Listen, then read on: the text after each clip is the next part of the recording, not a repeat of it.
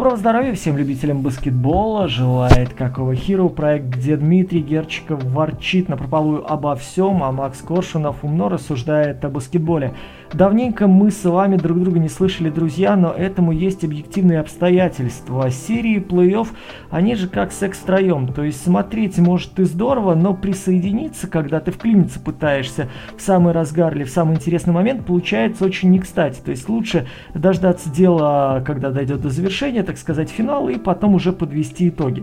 Поэтому мы с Максом решили, пускай все серии здорово завершатся, люди, которые потерпят неудачу, отправятся на отдых, ну а мы, пользуясь выходным, быстренько поговорим не только о том, что было, но и о том, что будет. Это такие два цыгана, которые сейчас на протяжении часа будут выдавать этакое АНН в эфир. Ну а вы, я надеюсь, э, в ответ отплатите звонкой монетой, ну как минимум натисните на кнопочку подписаться, окажетесь на канале Goddamn в Телеграме и также к нам присоединитесь, ну и будете максимально активны в комментариях, особенно я прошу это делать в YouTube, потому что для меня на данный момент это единственный способ коммуникации с внешним миром, единственный способ понимать, что то, что мы делаем для вас, это здорово.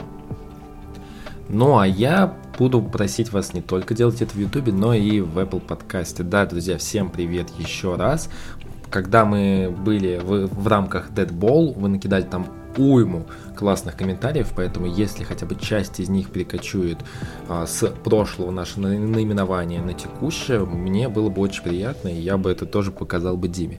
Ну и на других платформах, где это возможно, подписывайтесь, оставляйте комментарии, делайте просмотры и все активности, которые нам могут быть приятны. Любая активность, любая ваша обратная связь, даже если она негативная, но конструктивная, будет нам только в помощь и на улучшение нашего проекта. Ну а пока давайте поговорим о плей-офф, о плей-офф, который уже завершился. Я думаю, что вы уже уйму подкастов на эту тему переслушали, вы уже в курсе мнений наших коллег, коллег американских, коллег русскоязычных, украиноязычных, и здорово, что э, эти мнения множатся. Мы не будем очень уж глобально елозить по э, самым очевидным каким-то моментам, а с Максом поговорим обо всех парах в формате чем запомнились эти матчи и что бы вы могли не заметить. В общем, у нас у каждого будет где-то по минуте, по полторы, может быть, на отдельных парах где-то по две, и мы попробуем порассуждать о вещах, которые остались на периферии, либо которые слишком несправедливо были затерты э,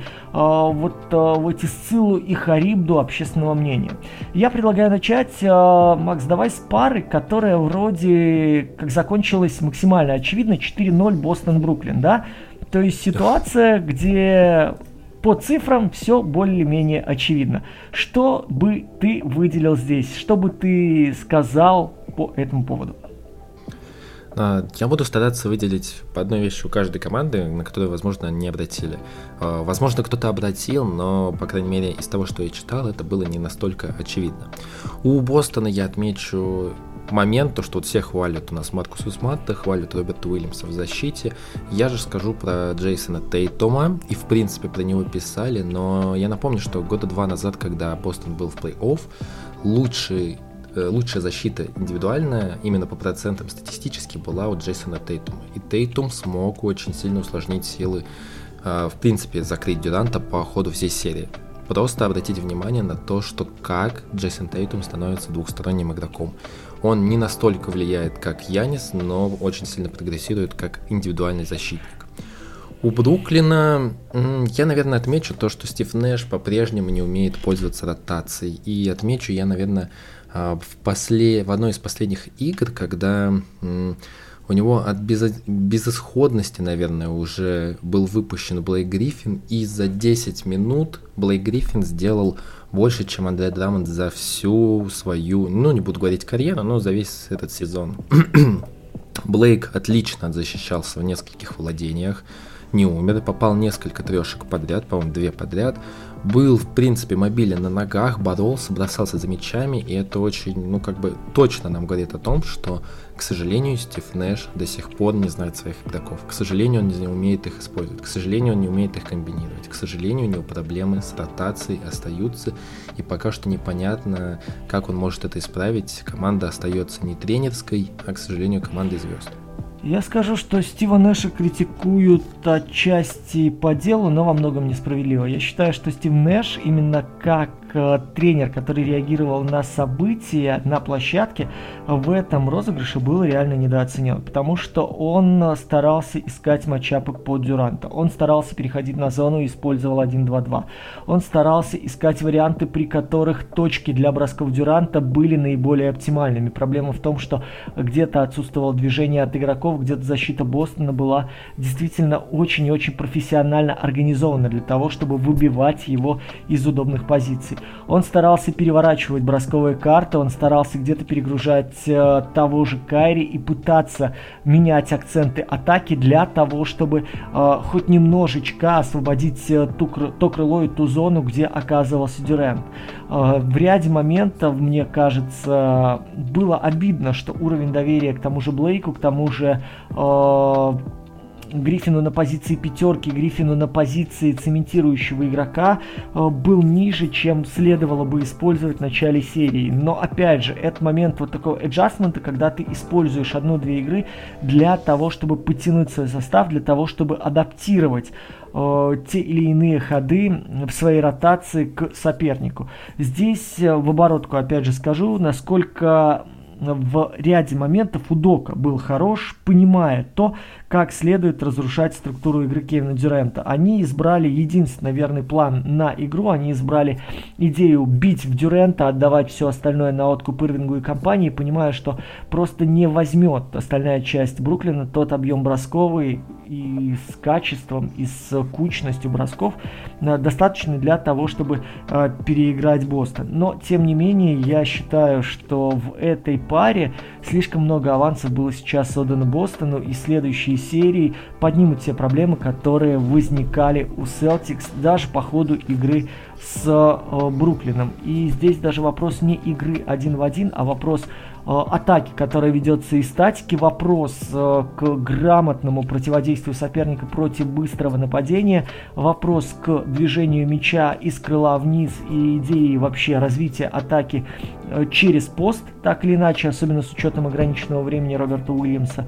И э, мне кажется, что Бостон вот на фоне Бруклина, на фоне Дюранта, который Э, да, в ряде моментов он не сумел реализовать на полную катушку свой потенциал, но вот за счет умного геймплана и за счет грамотного использования флангов, помните, мы на протяжении сезона постоянно повторяли этот тезис. Когда у вас есть два мобильных фланговых игрока, два мобильных форварда, защищаться в разы проще. И учитывая то, что есть классный замедляющий стопер Смарт наверху, э, соответственно, работает система по остановке наступления соперника. Сейчас, когда есть перспектива столкнуться с людьми, способными позиционно атаковать в свободное пространство, растягивая оборону соперника, э, Бостон эти все глобальные похвалы, ну, может немножечко обесценить. Тогда я следующую серию выбираю. Если ты закончил, то давай я перейду к Майами Атланты. А, и Атланте, если ты Да, давай, давай включимся на эту пару. Ну, на самом деле, про Майами Атланту мало можно что сказать. Просто все говорят то, что у Бостона действительно лучшая защита на текущий момент в лиге. Как бы оно да, но и с несколькими оговорками. Майами Хит уникальная защита. Если ее разбирать, то я уверен, нам здесь понадобится э, какой-нибудь профессиональный скаут, который будет вот прям проходить по видео и тыкать, что делает Майами Хит, то, что не делают другие команды. Майами Хит самая сильная командная защита, давайте так. Если у Celtics все-таки много индивидуальной работы, у Celtics агрессивные персональные защитники, то у Майами это как раз защитники командные, которые всегда знают, когда можно игрока заблокировать двойным, двойной опек и тройной опек, они лучше в этом. И в принципе противостояние Майами Хит э, с Атлантой свело все к тому, насколько они смогут убить мозг Атланты. А мозг Атланты это Трей Янг, и, к сожалению, Атланта абсолютно не может функционировать без Янга ни в каком виде. Мы, в принципе, увидели, как Янг провел, наверное, худшую серию пока что в карьере. Янг был ужасен практически в каждой игре, и Майами Хит, честь и хвала, честь и хвала Эрику Спаэльсте, потому что, ну, то, что стоит Майами Хит в этом сезоне крайне интересно. И мы еще более детально обсудим, я сейчас не хочу вдаваться в подробности, когда будем их обсуждать противостояние с Филадельфией. Относительно Майами, для меня самое большое откровение это то, что Атланта осталась абсолютно на уровне прошлого года и по идеям, и по ходам Нейта Макмиллана. Единственное, что я могу выделить за пять матчей, что он к третьему таки вспомнил о том, что Богданович может быть на позиции плеймейкера, и это начало работать. Все остальное это полностью тот пакет, который мы видели год назад. Без каких-либо адаптации, без каких-либо подстроений. Это было очень печально. При всех травмах, которые были, при всех кадровых проблемах, когда в Майами вылетает Лаури, а потом вылетает Джимми Батлер, а вы все равно играете одно и то же, не пытаясь зацепить заднюю линию, это проблема. Это проблема и тренерского характера, это проблема и игроков, которые организуют нападение непосредственно на площадке. Огромная беда Атланты в том, что эта команда абсолютно ограничена в наступлении, и я боюсь, что здесь даже человек, который будет координировать действия атаки в следующем сезоне, кто бы то ни был пришел со стороны, он просто просто очень-очень серьезно ограничен в инструментарии. И это зависимость от Янга, то же самое, как в нападении было у Портленда зависимость от, палы, от пары Лилард Маколум. То есть вы упираетесь исключительно в один ход, которым пробуете ставить соперника в тупик. Что касается хит, провалился. При всех нюансах, в моем понимании, провалился Хиро, который не помог вообще ничем на первом номере совершенно. Очень здорово то, что Спайльстра поднимал людей со среднего с дальнего конца скамейки. Очень здорово, что где-то спокойно отказывался от Данкана Робинсона, показывая, что окей, мы способны в 7-8 человек, пускай не самых очевидных, держать темп, держать ширину наступления, которая для Атланты была убийственной.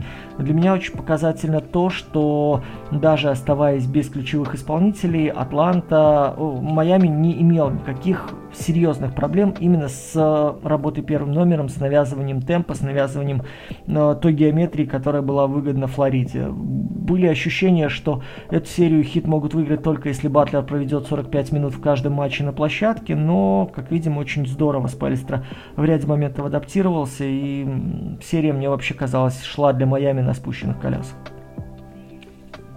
Слушай, да, мы редко обсуждаем Атланту, на самом деле, но она и поводов не дает, но раз уж зашла речь про Атланту, не могу тебя не спросить, как у ценителей европейского баскетбола, почему Глинари последние пять лет двигается на уровне престарелого Новицки, которого вот сейчас можно выпустить на площадке, он все равно обгонит Глинари там на 100 метровке. Он всегда был таким, даже когда играл Слушай, за Милан, у меня было с ним интервью в свое время, когда он получал в Евролиге звание лучшего молодого игрока.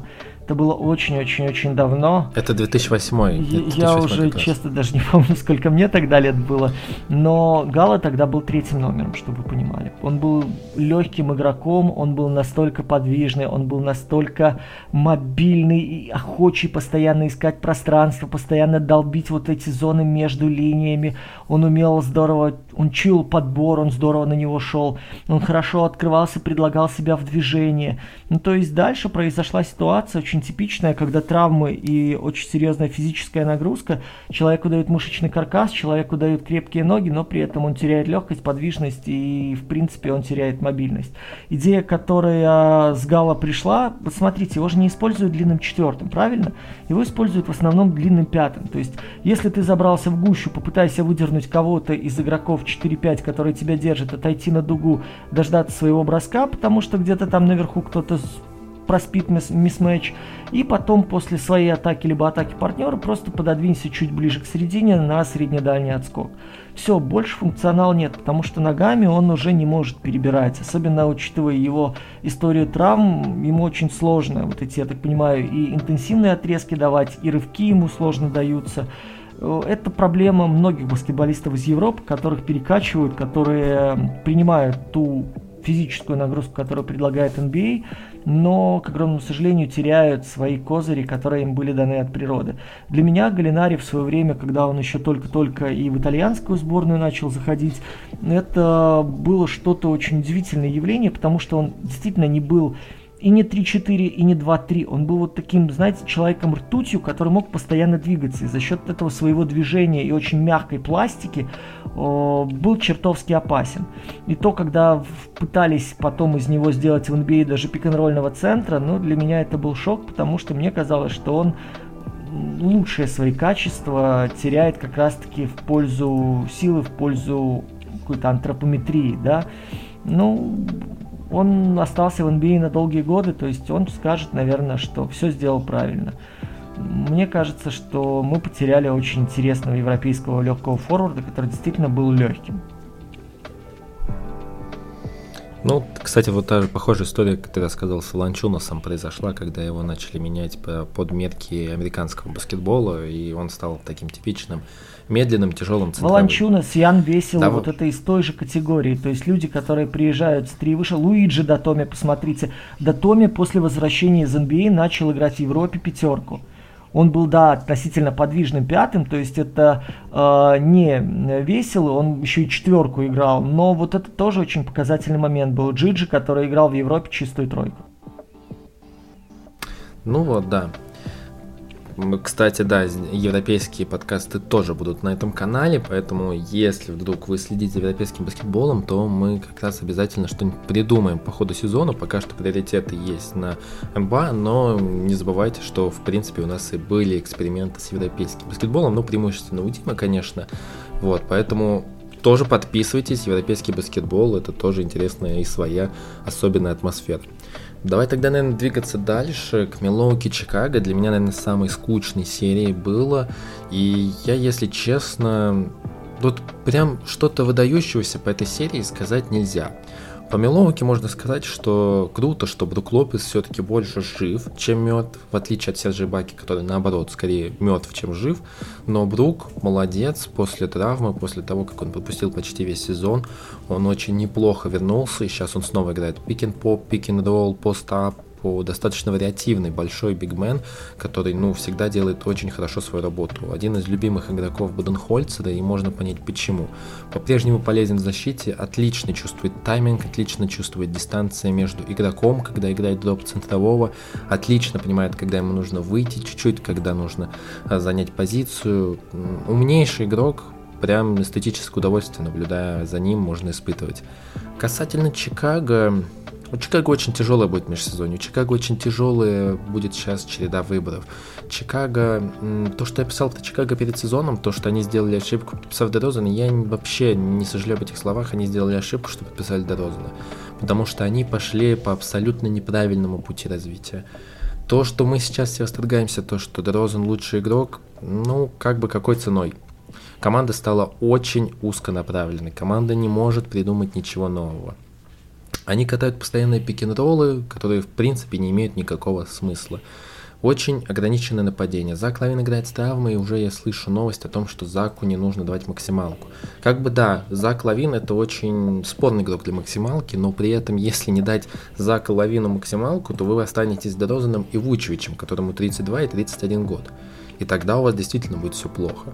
Они не обменяли Коби Уайта, мы видим, как Коби Уайт играет в плей-офф, потому что, к сожалению, Коби Уайт это еще более ограниченный игрок, который не смог развиться, он потерял свои минуты, которые а, он мог играть до Дерозана, до Каруза, и, в принципе, сейчас не представляет из себя даже ценного актива, которого можно куда-то поменять. Радует Патрик Уильямс, он ожил, он пропустил почти весь сезон, но он очень будет интересным, как минимум фри исполнителем, как больше у него есть потенциал вырасти куда-нибудь в сторону, ну, не хочу говорить громких заявлений, куда-нибудь в сторону такого половинчатого Пола Джорджа, который там был в юности, в молодости.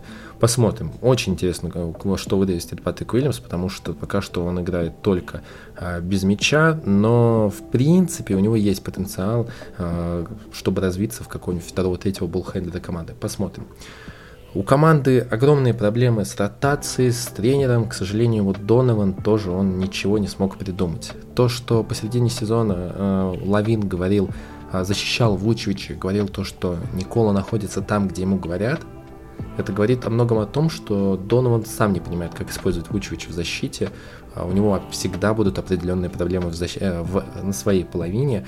И, к сожалению, как-то это спрятать невозможно. Мы помним, как Донован тренировал Оклахому, и позволял делать все, что позволено Расселу Уэсбруку. Здесь, в принципе, ничего не поменялось. Игроки выходят и делают ровно то, что они умеют.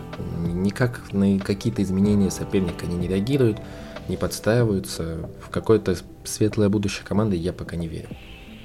Давайте так. О Чикаго мы говорили с полгода назад, когда рассуждали о пике, о том, как Чикаго вышел на первую позицию. Если вы помните тогда, наш прогноз был в том, что форма Дерозана так или иначе в плей-офф себя в полной мере не оправдает. Ну и Чикаго схлопнется довольно быстро, как в принципе схлопнулся Вашингтон начала сезона. Как мы видим, на выходе прогноз попал практически в 100%. Понятно, что были травмы, понятно, что идея с тремя гардами в полной мере не позволила себя использовать в плей-офф, но опять же, очень показательно то, что когда у вас один человек привык работать с мячом постоянно, второй человек привык работать с мячом постоянно, а третий человек заточен больше на пас, чем на угрозу, это будет вызывать дисбаланс, это будет вызывать крен, и это не будет толком вариации для того, чтобы ставить соперника в тупик. Плюс Вучевич, как атакующий больше пик-н-попом человек, э, приводит к тому, что так или иначе у вас будет трафик в 4 на дуге. И в зависимости от того, как у вас люди маленькие будут работать без мяча, только в таком хорошем, активном варианте движения у вас появляются шансы обыграть хорошего, качественного соперника в плей-офф на дистанции в 4 матча. По другую сторону баррикад, даже без Миддлтона, Милуоки выглядел куда более цельно, куда более собранно. Блин, ребят, посмотрите, у вас Грейсон Аллен и Пэт Конатон лупят периодически с периметра, а вы не можете их разобрать.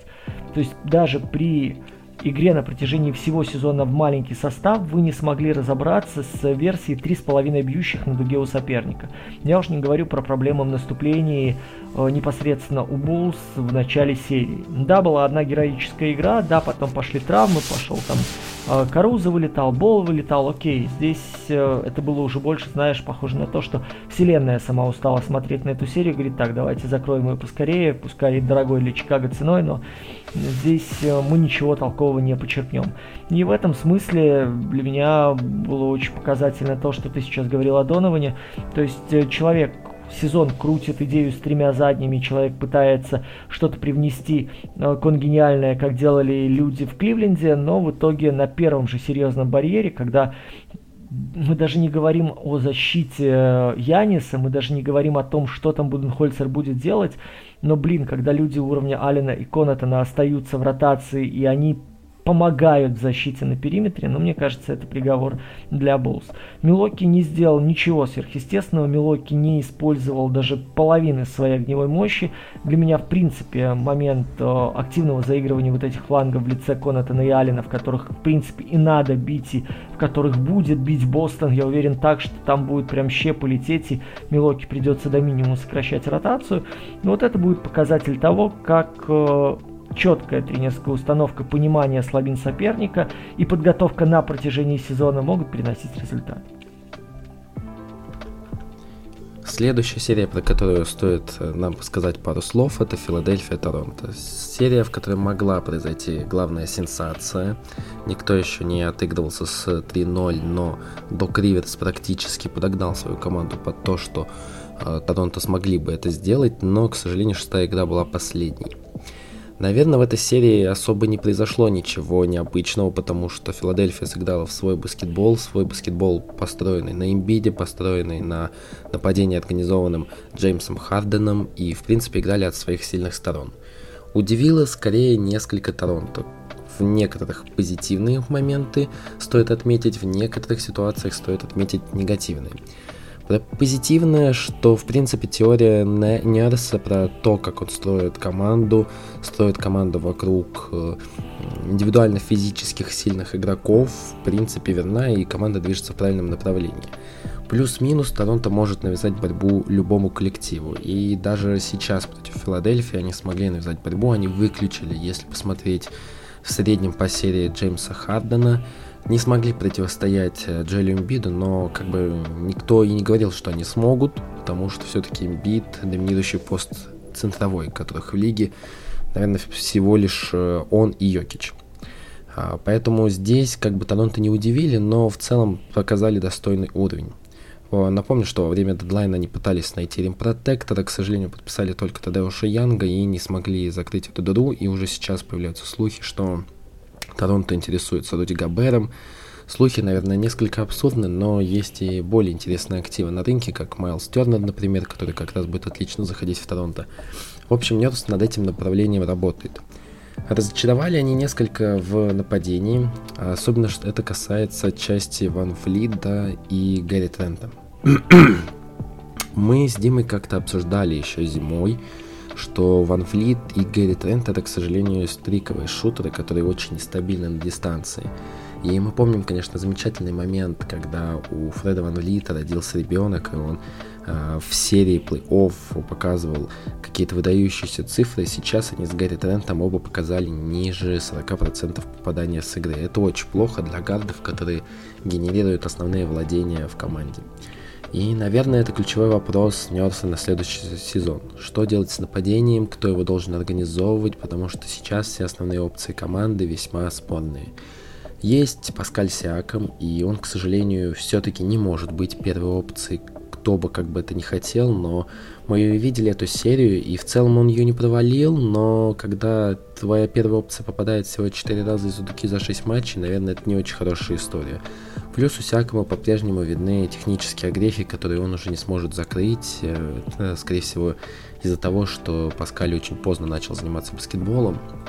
И, к сожалению, это ограничивает его общий потенциал в роли, э, и его роль в нападении. Ван Влит и Гарри Трент нестабильные. Оджи Аноноби прекрасный ролевой игрок, возможно, лучший ролевой игрок, но вот именно совершить рывок от ролевого игрока э, в статус звезды пока что у него не получается. Есть Скотти Барнс, но, опять же, на новичка рассчитывать в первый же сезон было бы как-то очень странно, и, в принципе, Скотти показал, что когда нападение команды проходит через транзишн, когда оно быстрое, он, в принципе, остается полезным. Когда идет позиционное владение, у Скотти проблемы есть и с розыгрышем, есть проблемы и с набором очков, есть проблемы с поиском ситуации, где он может набирать очки. Поэтому, опять же, как его лучше использовать в нападении, я думаю, это большая головоломка для Нерса на следующий сезон. В целом, Торонто не удивили, но показали очень хороший костяк. Ноби, Барнс, это уже достаточно неплохая основа для того, чтобы строить будущую команду. Не настолько старые и Гэри Трент, и Фред Ван Влит. В принципе, молодой состав, и у них есть отличный генеральный менеджер в Джири, и один из лучших тренеров лиги, Ник Нерс, поэтому я думаю, в ближайшие годы Торонто будет на слуху, и посмотрим, что же они сделают в межсезонье, потому что, я думаю, у Джири есть must-have лист, который им должен закрыть этим летом. Я так по этой серии скажу. Для меня использование Сиакома в роли первого номера и в роли зачинателя атак это уже показатель серьезного кризиса при организации наступлений. Кто бы что ни говорил про универсализм Торонто, про то, как здорово они меняются, про пятерку будущего. Слушайте, это все было уже у Golden State. Это уже было четко показано, как организация защиты с грамотными сменами и координатором за защиты, координатором Э, с позиции пятого номера, когда это делает четвертый и сам фактически выходит на помощь на подстраховку, естественно, мы о Дреймонде Грине говорим, мы уже видели, как это все работает. Смена с каждой с каждым, минимизация пространства, грамотное переключение, восстановление позиции, сдваивание прихвата самого опасного бьющего, э, попытка выдавливания в слабую сторону игрока, который хорош на дриблинге, и очень четкое изучение соперника для того, чтобы вы в момент начала дриблинга не, не пытались вспомнить в правую или в левую сторону обыгрывает оппонент. То же самое сейчас пытался предложить Нерс сопернику за счет э, плюс еще э, более-менее равноценных габаритов каждого из игроков. То есть здесь идея была полностью поставить такой чистокол, через который не пропускать игроков оппонентов. Но проблема в том, что без Ван Влита вы не можете создавать. Ван Влит э, габаритами немножко уступал, из-за этого плюс-минус где-то Торонто был уязвим где-то они сами не добирали на чужой половине, но, по крайней мере, идея просматривалась, и ее очень активно обсуждали, форсили и хвалили наши коллеги. Но давайте объективно, без Ван Блита организация наступления у Торонто никакая.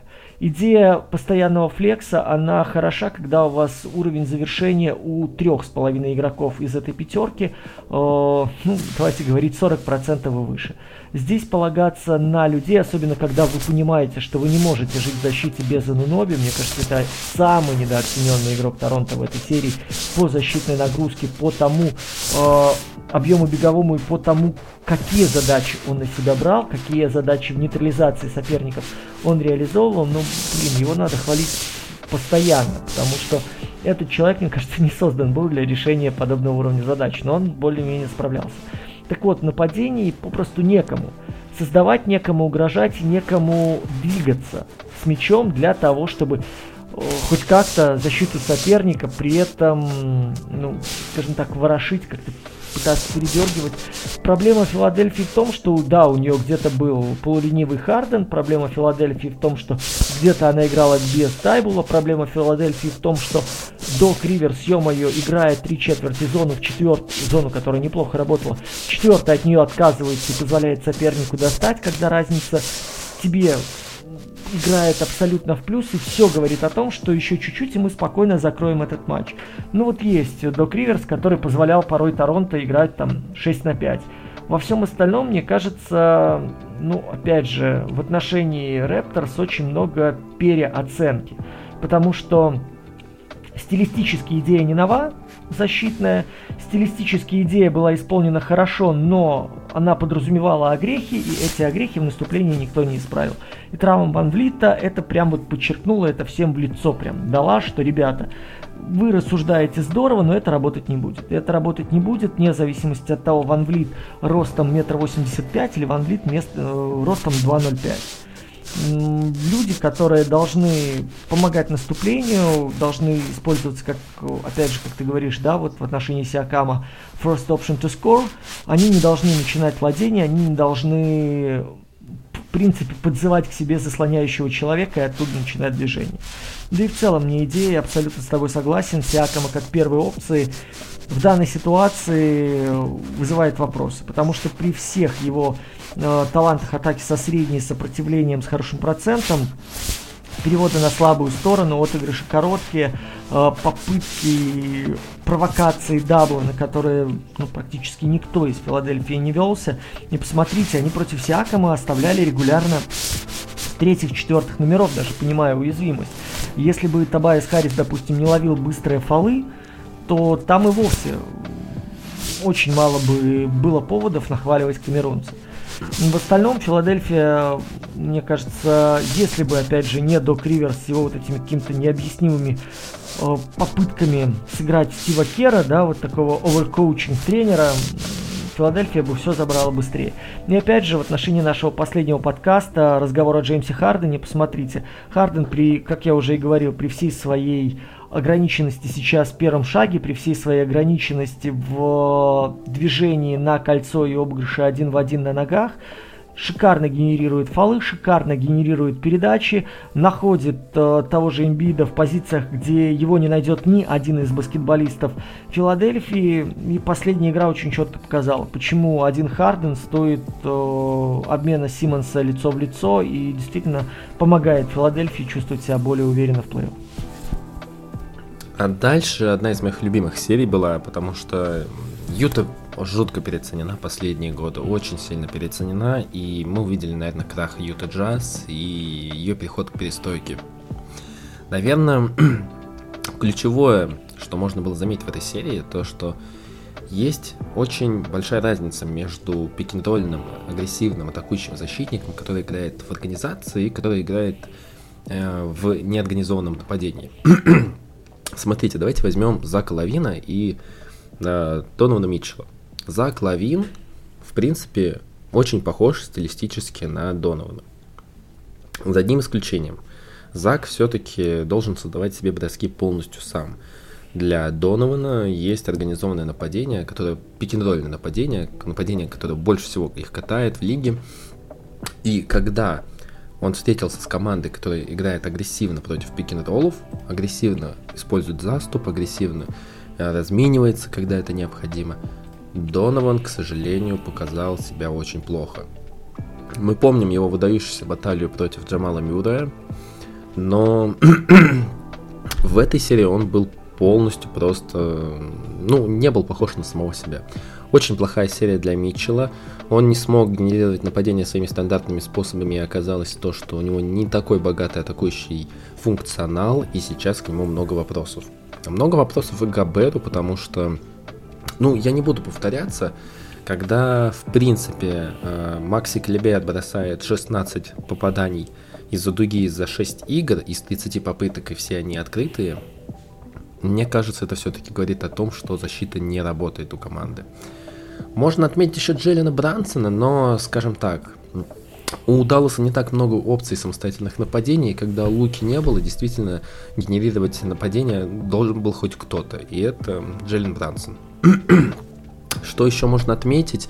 Наверное, все-таки я присоединяюсь к людям, которые говорят о том, что Куин Снайдер это максимально не гибкий тренер, потому что ничего по ходу серии он не смог придумать защиты, он зачем-то продолжал выпускать Уайтсайда, а это уже звучит в принципе как приговор. Я не удивлюсь, если в межсезонье Юта будет искать, куда можно пристроить э, Гобера, а потом, в принципе, Снайдера. Если Снайдер возглавит Лейкерс, это будет интересно. Это будет интересно, потому что для Лейкерс я не думаю, что очень многое преобразится. Я скажу так, э, смотрите, мы видели серию, в которой Кларксон и Митчелл выходили вместе, получая Габера, и при этом не могли создать угрозы кольцу. При этом они постоянно упирались соперников. Да, в этом ситуации Богданович, даже присутствуя на площадке со своей тяжестью, уходил в угол, разгонял, раскрывал пространство, но и при этом не было слаженности в действиях. Меня удивляло то, что люди, даже если отказываются играть двойку с Габером, даже если теоретически это невозможно, при том, что Даллас против Габера ни разу не выпустил толком Марьяновича, да, ситуация, когда с тобой не хотят играть двойки, выходи, ставь заслоны. Делай постоянно работу вверх-вниз беговую для того, чтобы дергать оборону соперника, для того, чтобы создавать зазоры, для того, чтобы постоянно шли переключения, для того, чтобы постоянно искались варианты э, с тем же, допустим, да, Финни Смитом, оказывающимся наверху, чтобы второй маленький получал возможность атаковать более удобного соперника. Э, постоянно двигайся вниз для того, чтобы провоцировать, имитировать пик-н-роллы, для того, чтобы была возможность у тебя создавать зазор вертикальный пространства, понимая, что у тебя есть и Кларксон, и Митчелл, которые со старта хорошо уходят вниз. Но получается так, что у нас либо маленький, создает один в один себе и начинает обыгрывать, и это чаще делал Кларксон. Либо Митчелл получает мяч, имитирует двойку, пытается перейти на народ э, вниз. Люди спокойно бросают Габера, понимая, что на Габера в лучшем случае уйдет две передачи за матч. И здесь, мне кажется, роль Снайдера должна была быть более активной, более, наверное, давящей на баскетболистов, заставляющих их коммуницировать между собой, заставляющих их э, ну, искать вот эти варианты в треугольниках для того, чтобы можно было атаковать защиту Далласа. Момент, который меня удивляет еще в отношении Юты, это то, что через Богдановича вы помните, первые игры заходило очень много в чужое кольцо и также много наливалось свое. Соответственно, ты, зная об этой проблеме после первой игры, адаптируя защиту, ты обязан сделать что-то, что помогает тебе при наличии Богдановича на площадке на чужой половине закрывать его как слабую точку. Окей, пускай твоя главная задача, и Юта пыталась, кстати, использовать зону для того, чтобы соперника выбить из колеи, и вот здесь я немножко с Максом не согласен. Хрен с ним, кто у тебя выпускает со составе Далласа по 16 по 23. Мы видели, что уровень попаданий общих Маверикс с дальней дистанции это то, с чем ты плюс-минус можешь жить на фоне того, как тебя уязвляет соперник код прохода, как у тебя уязвляет соперник, выдергивая Габера ближе к линии штрафа, обыгрывая один в один. Особенно, когда вернулся Лука и когда они играли в 2-3 бегущих маленьких. Соответственно, тебе надо рисковать, да, тебе надо ставить на то, что соперник будет лететь мимо цели с дальней дистанции, да, ты ставишь зону, ты ставишь те, э, ставишь на подбор, ставишь на быстрый разворот и на свою вот эту вот шальную бригаду махновцев, э, Кларксон плюс Митчелл плюс Габар, если добежит, который будет бить по центру. Ну и вот дальше, дальше что? Дальше мы возвращаемся опять же к пик-н-роллу, который абсолютно не имеет смысла, потому что Даллас уже давным-давно, как и вся лига, к этому адаптировались. Мне кажется, в этом смысле Джейсон Кид молодец. Джейсон Кид поверил в то, что несмотря на нехватку Дончича, вот эта структура рано или поздно сработает. Главное вытянуть Габера, главное оставить э, двух маленьких существовать, знаете, сделать такого уробороса, извините, который ну, в идеале сам себя кусает за хвост, в нашем случае сам у себя отсасывает. Вот то же самое происходило с Ютой на протяжении этого матча на протяжении этой серии. Поэтому для Куина Снайдера сейчас отправка в Лейкерс, ну, это лучшее, наверное, наказание за то, что он сделал с Ютой в последние два года, не модифицировав ее и не пересмотрев свои взгляды на жизнь. Я бы, кстати, винил, наверное, больше офис команды, но давайте посмотрим, что будет с Ютой в межсезонье. Я думаю, там будет много изменений. Э, давайте дальше. Golden State Денвер. И здесь я не буду зацикливаться на Денвере. Там действительно сказать нечего. Но если поговорить о Golden State, то, знаете, история цикличная, и она повторяется опять. Э, когда-то по ходу плей-офф Стив Кер создал пятерку смерти. Сейчас по ходу плей-офф Стив Кер создает пятерку с тремя гардами. Пул, Томпсон и Карри, находясь на площадке вместе, ставят перед защитой очень сложные задачи. Всегда защищаться сложнее, чем нападать. Это, ну, к сожалению, истина баскетбола, и, к сожалению, никак это изменить нельзя. И когда у тебя есть три игрока, которых ты должен держать прям плотно, вся твоя защита должна максимально хорошо уметь обходить заслоны, максимально хорошо уметь двигаться против заслонов, размениваться, использовать X-out, ротацию, э, находить какие-то способы, как держать всех этих игроков. Похвастаться этим лиге может ну, команд несколько. И я думаю, когда мы перейдем к обсуждению серий, мы чуть более подробно это проговорим. Но по факту мы увидели то, что тем более, не, тем более Денвер это не может делать, но мы увидели, как Golden State показывает нам что-то новое. То, что мы не видели раньше. Видели, точнее, только в усеченном формате, когда это делал, делало только два игрока. Джордан Пул, ну, снимая шляпу, это человек, который должен, наверное, был получать по факту э, по крайней мере, быть в списке нашем, э, как один из самых прогрессирующих игроков. Я помню, Дима его как раз отмечал. И, наверное, сейчас я даже склоняюсь к тому, что по совокупности можно ему даже дать эту награду. Человек прогрессирует просто семимильными шагами. Ну, ты вот то Пуля сказал, а Мип сказал, в принципе, то, что, опять же, я подчеркивал, он играет на единице, и то, что он делает сейчас, это очень круто. Э, я отмечу, опять же, момент, который мы постоянно с красной нитью вшиваем в свои подкасты.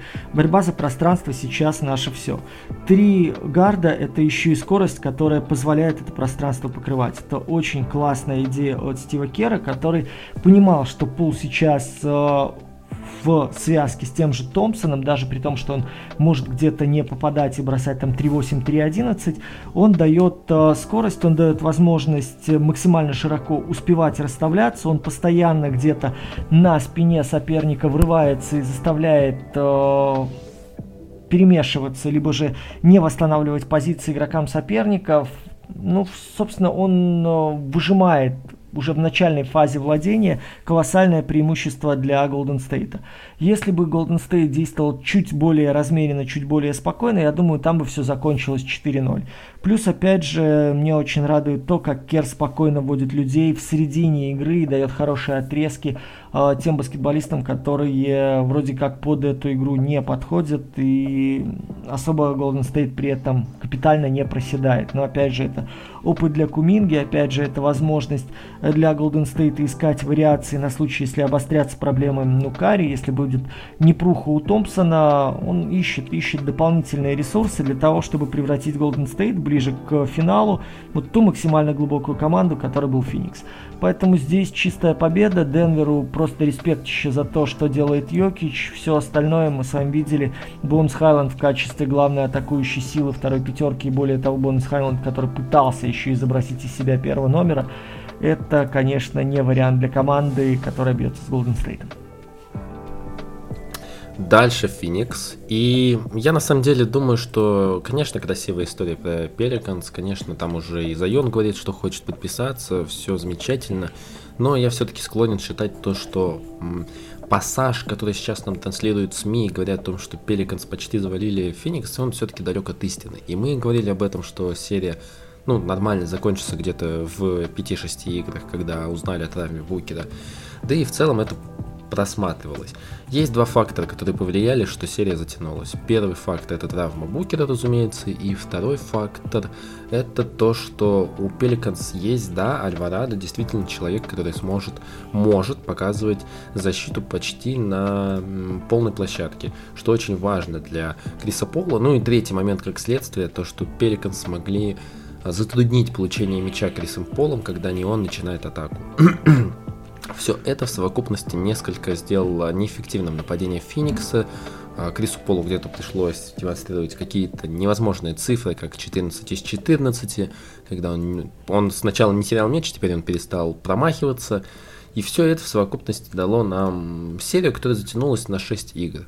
Я не скажу, что Пеликанс были прям близки к победе, но красивая история. Стоит отметить то, что Уилли Грин – это тренер, который очень-очень потенциален, и Пеликан с ним могут ждать достаточно хорошее будущее. То, как в принципе впитал в себя все идеи Уилли Грин, когда он был э, ассистентом Монти Уильямса, как он понял, что э, он может делать, как он может перестроить команду против, э, Феникса, честь и хвала, это очень хороший опыт, это очень сильный опыт. Я думаю, в следующем году Пеликанс будет поинтереснее, посильнее. Будет, конечно, для меня пока что непонятно, как они смогут использовать Заюна Уильямса, но возможно и там что-то придумает Уилли Грин, мы не знаем, как сложится. Это переменная, которая для нас пока что неизвестна. Я считаю, что Pelicans на данную секунду overrated. Да, действительно, все любят хорошие истории, но опять же, послушайте наши предыдущие подкасты, вот когда э, получил травму Дэвин Букер и когда сумел Нью-Орлеан вернуться, и мы говорили о том, что у Уильямса достаточно ресурсов для того, что, для того чтобы адаптировать игру, для того, чтобы э, снять давление с Криса Пола, для того, чтобы получать э, достаточно вариантов на чужой половине для организации хороших атак. И вы увидели, что, в принципе, опять же, мы попадаем здесь довольно хорошим процентом, именно за счет того, что есть опыт, есть глубина, есть очень хорошая колея, по которой движутся баскетболисты еще с прошлого сезона. И здесь э, для меня было очевидно, что Уилли Грин нашел, да, опять же, ту опцию, нашел тот путь, которым можно двигаться к успеху. И он по нему будет э, пытаться на пролом соперника продавить. Но адаптивность NBA а уже давным-давно ни для кого не секрет. Для хорошего тренера два дня между матчами серии достаточно для того, чтобы внести коррективы и, опять же, того же Пола освободить. Вот мы говорили с тобой, ну, я утверждал, что у Лэндри Шемета будет больше времени, так оно и получилось. Опять же, стали шире действовать баскетболисты Санс и больше где-то, может быть, где-то элементарных взаимодействий, начиная начиная от входа сброса, э, заканчивая отыгрышем через э, угол, да, где-то через просто рывок через заслоны, движение в сторону для освобождения пространства.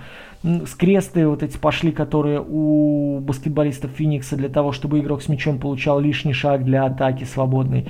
Все это позволило довольно уверенно с пеликанами разбираться.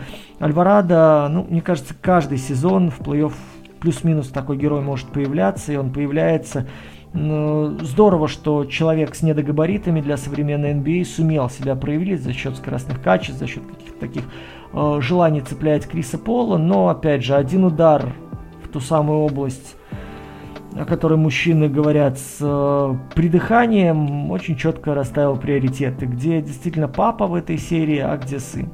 Поэтому Уилли Грин красавец, что он так, во-первых, думает, да, успевает что-то придумывать и что-то делать. Красавец то, что команда, которая начинала 1-12, команда, которая играла весь сезон без Зайона, команда, которая получила Сиджея Макколума, единственного опытного в плей-офф человека только с февраля, во-первых, добрела до плей-оффа, во-вторых, зарубилась в первом раунде, и в-третьих, то, что он действительно это переживает, потому что для меня вот слезы это очень большой показатель, в том смысле, что человек ну, мало того, что он верил в победу, он еще и переживал сам, буду, ну, будучи в прошлом игроком, переживал сам то, что происходит на площадке и пытался так или иначе своих баскетболистов воодушевить и вдохновить. Фактор Инграма давай с тобой еще отметим. Здорово, что человек пытался э, превратиться в условного Леброна, в ряде моментов это ему даже удавалось, но давайте скажем, недаром Инграм ни в Лейкер в свое время, ни в дальнейшем по своей карьере такого суперзвездного баскетболиста не превратился. И вот эта серия очень четко показала, что плане подыгрыша, в плане второй звезды, в плане черновой работы и в плане готовности жертвовать собой, Инграм, безусловно, заслуживает и хороший контракт, и хорошего звездного партнера. Но играть самостоятельно в соло он не способен в плане организации и движения своей команды по турнирной сетке против современных топов. Да, друзья, и этот подкаст у нас действительно затянется. А, почему я об этом говорю? Потому что сейчас у нас осталась последняя серия на обсуждение, это Мемфис Миннесоты, и я предлагаю после этого сразу перейти к второму раунду и начать тоже с Мемфиса. Поэтому давай, Дим, прям по коротенькому пассажу вкинем про Гризлис, потому что серия очень интересная была с Миннесотой, было очень много интересных нюансов, я отмечу несколько. Первое, то, что если, если а, Миннесота она не делала ничего гениального в защите, но когда она показывала высокую защиту против Джа Маранта, Марант тух. Марант очень плохо реагирует на то, когда у него нет пространства для его разгона, для его, э, для его попыток входа в краску. И даже Таунс, который периодически косячил, а в последнее время он накосячил максимально – и, в принципе, я считаю виновником вчерашнего поражения только Карла Энтони Таунса из-за ряда ошибок в последней четверти. Но даже когда Таунс сделал элементарный заступ против Маранта, Марант не мог ничего придумать и предложить интересного. Что еще можно отметить, если мы уходим за Маранта? Сейчас Мемфис мы более детально обсудим, поэтому пока что только галопом по Европам. Это Джарен Джексон. Он гениален в ряде моментов, но по-прежнему еще ему не хватает опыта. Это Дилан Брукс, который, ну, абсолютно играет в баскетбол, который мы обсуждали, когда останавливались на Гарри Тренти и Фредди Ван Влите. Абсолютно похожий баскетбол, и, к сожалению, Дилана Брукса нужно, я не знаю, нужно показать ему склейку из плохих моментов э, в плей-офф Рассела Уэсбрука, и тогда, возможно, это подействует как-то позитивно на нем, и он станет выбирать более качественные броски, он перестанет быть э, нестабильным шутером и перейдет в ранг неплохих скореров. И, наверное, про Миннесоту еще немного, потому что у них есть франчайз, это Энтони Эдвардс, это ментальный молодой игрок, который готов ментально быть первой звездой, первой опцией, готов брать на себя сложные броски, готов брать на себя ответственность. Он, вот ты говорил про Уилля Грина, что очень показательно то, как он переживал. Для меня было очень показательно, когда вчера а, Мадант в конце игры подходил к Эдвардсу, утешал его, а в принципе, Эдвардс его не слушал. Эдвард в следующей атаке, когда оставалось меньше 10 секунд, побежал пытаться исправить ситуацию, хотя они уже безнадежно проигрывали. И Эдвардс выглядит действительным лидером команды.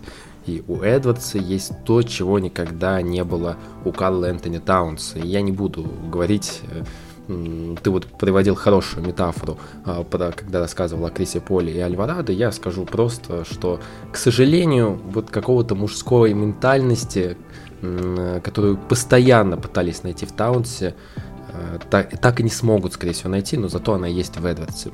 И Энтони Эдвардс это...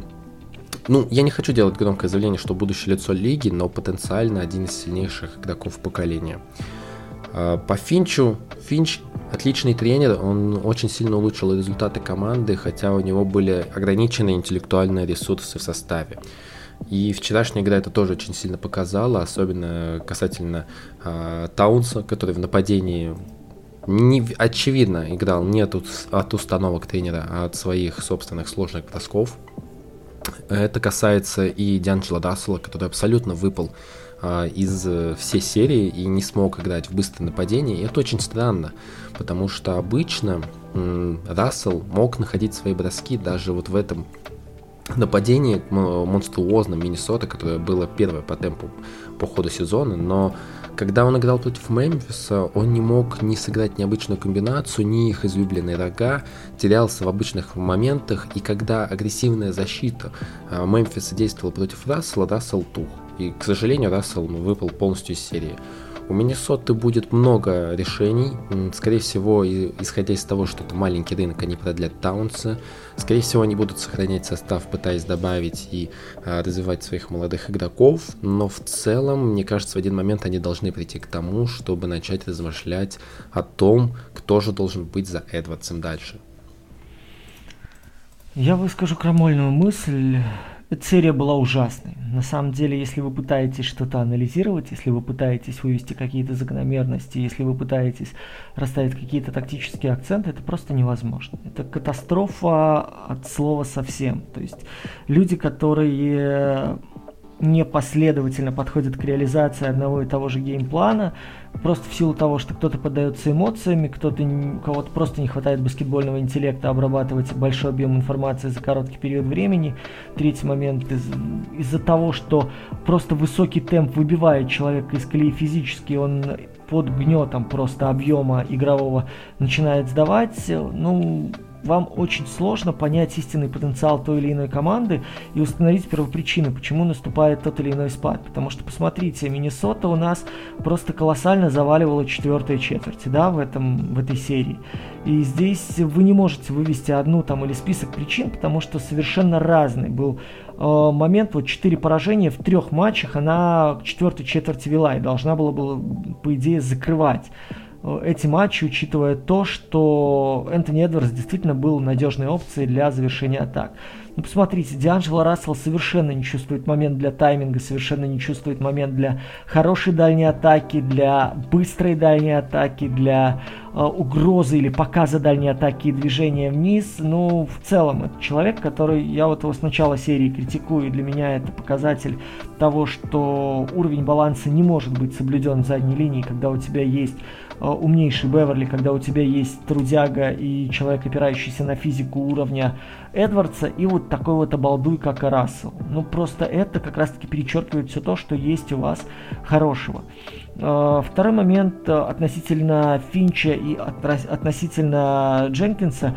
Финч мне показался более гибким тактически в этой серии. У него были хорошие идеи. Опять же, уровень вторых пятерок показывает, что иногда просто люди, количество даже этих людей плюс-минус, меняемых, готовых услышать и готовых исполнить то, что тебе нарисовали на доске, хотя бы на 40%, это уже, этого уже может быть достаточно на фоне совершенно безголовой второй пятерки, среди которой там полтора человека, где-то там Маклохлин, где-то там Макдэниелс, что-то могут помочь подтянуть и где-то удержать твою команду. Ну и третье, это то, что ты вот отмечал высокий темп, обе неслись, обе старались друг друга удивить, обе старались друг друга где-то перебегать, перебросать. Это «Беги, бросай», он нравится зрителям, потому что э, игра летает туда-сюда, это всегда высокий плюс-минус набор очков, но в плане вот этой осмысленности, четкости акцентов, нужных стопов, это практически нереально. И мне кажется, именно поэтому данная серия вообще не показательна ни с одной из сторон. Меня очень огорчил Джексон, который в связке со вторым мобильным большим должен был выступать не только разрушающим, но и страхующим, потому что прыжки на все эти показы, постоянное вклинивание в зоны, которые контролирует партнер, постоянная идея, а давайте я поменяюсь наверх, и потом там условный Бейн с большими глазами смотрит на ту зону, которую он должен защищать и понимает, что там полплощадки за ним, и как это в ногах отрабатывать против более габаритного парня, это вообще уму непостижимо. Вот эти вот ходы, они, конечно, ну, в моем понимании, они перекрывают те блоки, которые совершал э, Джон Джексон, те подборы, которые он давал. И мне кажется, это тоже такая, знаешь, бомба замедленного действия, которая ты не знаешь, рванет на своей половине и уничтожит своих, или рванет на чужой и поможет уничтожить соперника. Для Мемфиса все закончилось хорошо. Относительно Маранта мы с тобой рассуждали в предыдущем подкасте. То, как его выхолащивают физически, и то, как его после потери физики начинают соперники ловить и очень четко провоцировать на ошибки, начинают очень четко выдавливать неудобную сторону, заставлять ранее в релизы делать. Мне кажется, что для Стива Кера сейчас вот это будет сладкая булочка, еще и более того, он будет стараться заставлять Мемфис больше и больше сводить акцент атак на Маранта. И это будет серьезно упрощать жизнь Голден Стейту как команде. Да, друзья, я надеюсь, вы не уснули. Действительно, подкаст получится длинным, но плей-офф. Поэтому мы переходим потихоньку к обсуждению превью потенциальных серий. И давайте начнем как раз, раз тоже и затронул эту тему. Golden State Memphis. Я предлагаю сделать это в рамках такого, знаешь, пинг-понга, больше как на обсуждение, на накидывание тем друг к другу. И ты вот начал с обсуждения того, как Golden State в какие ситуации будет ставить в нападении Маранта, а я вот хотел с другой стороны зайти. Для меня показательный момент то, что Марант по-прежнему очень плохо обходит заслоны. И, к сожалению, а, Миннесота не сможет, не могла ставить такие сложные задачи перед Марантом, чтобы постоянно держать его в движении в защите. Там он где-то мог халтурить, где-то мог изменяться, где-то мог э, потеряться, партнеры за ним почистят. Но, когда ты защищаешься против Golden State, у тебя, как я уже сказал, есть три игрока, которые постоянно перемещаются между заслонами. У тебя есть хорошие заслоны, и ты волей-неволей, но ты постоянно должен двигаться, потому что в Миннесоте нет игроков, которые могут получить 30 сантиметров э, свободного пространства, и это будет уже точно гарантированно, ну, практически гарантированно точный бросок. У Golden State такие есть, и таких трое. Это говорит о том, то, что Марант может стать очень проблемным игроком в защите. Марант может уставать и быть еще хуже в нападении. После того, когда ему в защите придется полчаса бегать против Кари, против Пула, против Томпсона.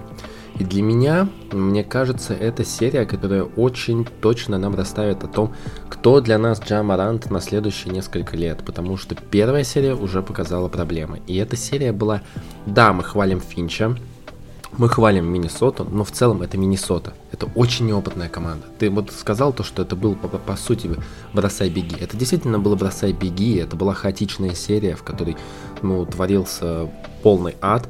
И Миннесота не ставила суперсложных задач. Она играла как молодая команда, которая первый раз вышла в плей-офф. Она набиралась опыта, она училась, делала много ошибок. Golden State таких ошибок не поставит. Это чемпионский коллектив, который сохранил практически весь костяк. Это команда со Стивом Кером, который проходил такие коллективы уже много-много-много раз в плей-офф. Ты знаешь, я считаю, что ключевым игроком всей серии будет Дреймон Грин. И для меня здесь э, показателен момент, во-первых, его умение отдавать передачи, оставаясь наверху, его умение отдавать передачи, оставаясь во флангах, его грамотное умение разрывать. Вот, кстати, в серии против э, Денвера, да, очень четкие были отрезки, когда он в третьей, в четвертой четвертях, получая мяч на крыле, начинал идти вниз. Э, отрезочек без Никола Йокича или даже если Йокич остается наверху после размена, он моментально устремляется вниз, либо же начинает движение по лицевой. Сейчас э, я не верю в то, что Мемфис будет играть с классическим большим. Я не верю, что много времени получит Стивен Адамс, хотя, опять же, как человек, ставящий заслоны, как человек, играющий против Луни, как человек, который сейчас вот против этой тактики глобальных разменов с тремя маленькими, он единственный такой волнорез, который в наступлении может помочь получать пространство Мемфису, может хоть немножечко давать пространство для атаки. Мемфис все дальше и дальше будет отходить под среднедальний и дальний бросок в этой серии. И, соответственно, Адамс это человек, который может давать хоть какой-то полигон, расчищать хоть какой-то плацдарм для атаки. Но в защите это будет просто якорь, который остается внизу. Он не будет выходить вверх, он не будет высоко встречать.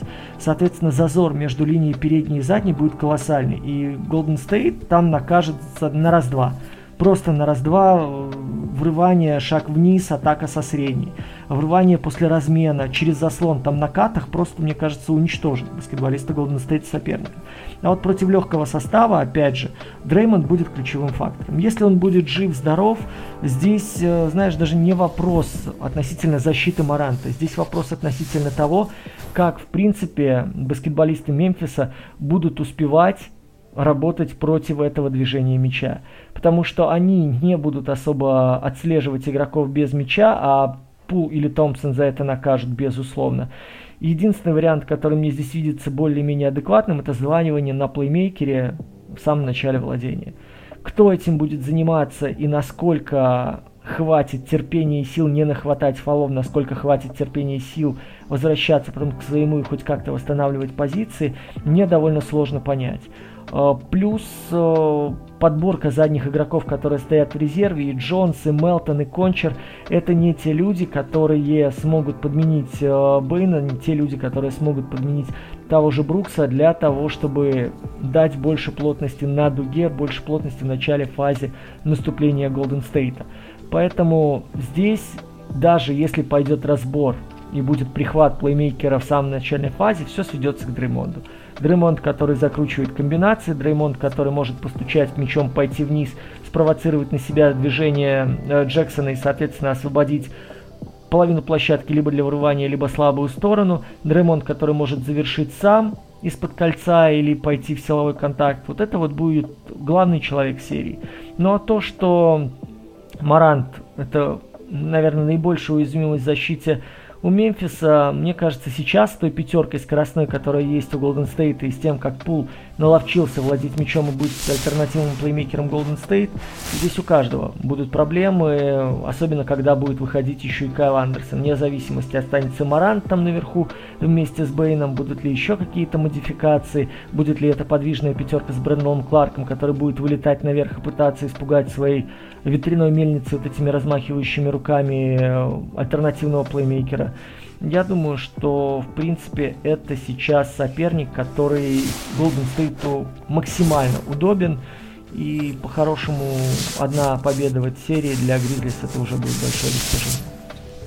Вот, кстати, хорошо, что ты начал про Дреймонда Грина. Я бы еще другой момент отметил. Вот, может быть, ты согласишься со мной или нет. У Мемфиса есть уникальная способность. Они очень ну, хасловая команда, это все знают. И у них есть два нюанса. Как только они бросают, 2-3 игрока сразу идут на подбор. И 33% их промахов они забирают потом на чужом щите. Это очень много, это огромные цифры. Что еще важно, если они не могут забрать мяч, они сразу идут в прессинг, они сразу пытаются, а, попытаются отнять мяч на месте под чужим кольцом. Э, говоря об этой тактике против Golden State, здесь есть пара нюансов. Первое. Проблема, что у Golden State болл-хендлер и подбирающий зачастую это одно лицо. Это Дреймонд Грин. И если он подобрал, ему не нужно искать маленького, чтобы отдать передачу. Маленькие уже убегут, и скорее всего так Мемфис сможет проваливаться в защите. То есть игра в транзишн, игра в быстром темпе здесь для Мемфиса может наоборот вылиться большими проблемами то, что они не смогут защищаться против транзишена Golden State. Второе, то, что вот ты сказал про Стивена Адамса. И это интересно, потому что Стивен Адамс это очень большой риск в защите, особенно когда есть э, три маленьких игрока, которые потенциально могут найти Адамса и по-любому будут находить. Но говоря о том, что да, во-первых, он единственный, кто создает плацдарм для игроков своими заслонами в нападении, он же и лучший подбирающий в нападении для команды. Поэтому е- если Мемфис пойдет по этому пути, то у них выбора-то нет. Им нужно будет агрессивно играть на чужом щите, им нужно будет агрессивно пытаться свою игру, навязывать опять же темп. Но выигрышна ли эта тактика, я, честно говоря, не особо уверен. Что еще вот важно, я помню хорошо их встречи в этом сезоне. Если ты помнишь, в одной из них э, очень неплохо Стив Керр научился использовать Гарри Пейтона. Он поставил Гарри Пейтона на Джа Маранта, и Марант в целом тоже не мог убегать, потому что э, Гарри Пейтон очень неплохо обходит заслоны, Гарри Пейтон очень неплохой стоппер, ему хватает и габаритов, и скорости, и умения обходить заслоны, и длинный рук. Поэтому, возможно, для меня Джамарант это вообще даже не будет второй-третьей опцией в Мемфисе по ходу всей этой серии. Ты сказал о том, то, что будет хорошо, если Мемфис э, зацепит хотя бы одну серию. Хм, блин, ну, на самом деле, да, я, наверное, тоже склоняюсь то, что 5 игр Golden State сможет за 5 игр справиться с Мемфисом. Больше я здесь каких-то нюансов не вижу. Здесь очень много будет проблем также с фалами. Мы вот не обсудили эту ситуацию, ну, наверное, мы ее обсасывали уже несколько раз и на канале, и предыдущих подкастах, но все-таки, если Миннесота ставила так много вопросов перед Мемфисом, то я просто напомню, что несколько лет, э, даже в прошлом году, да и в этом году, э, когда Дилан Брукс оставался персональным защитником, он точно будет держать Стефа Карри. Два года назад, когда они встретились в плей-ин, именно он держал Стефана Карри и был успешен в этом плане. Но даже тогда Дилан Брукс не доигрывал игры.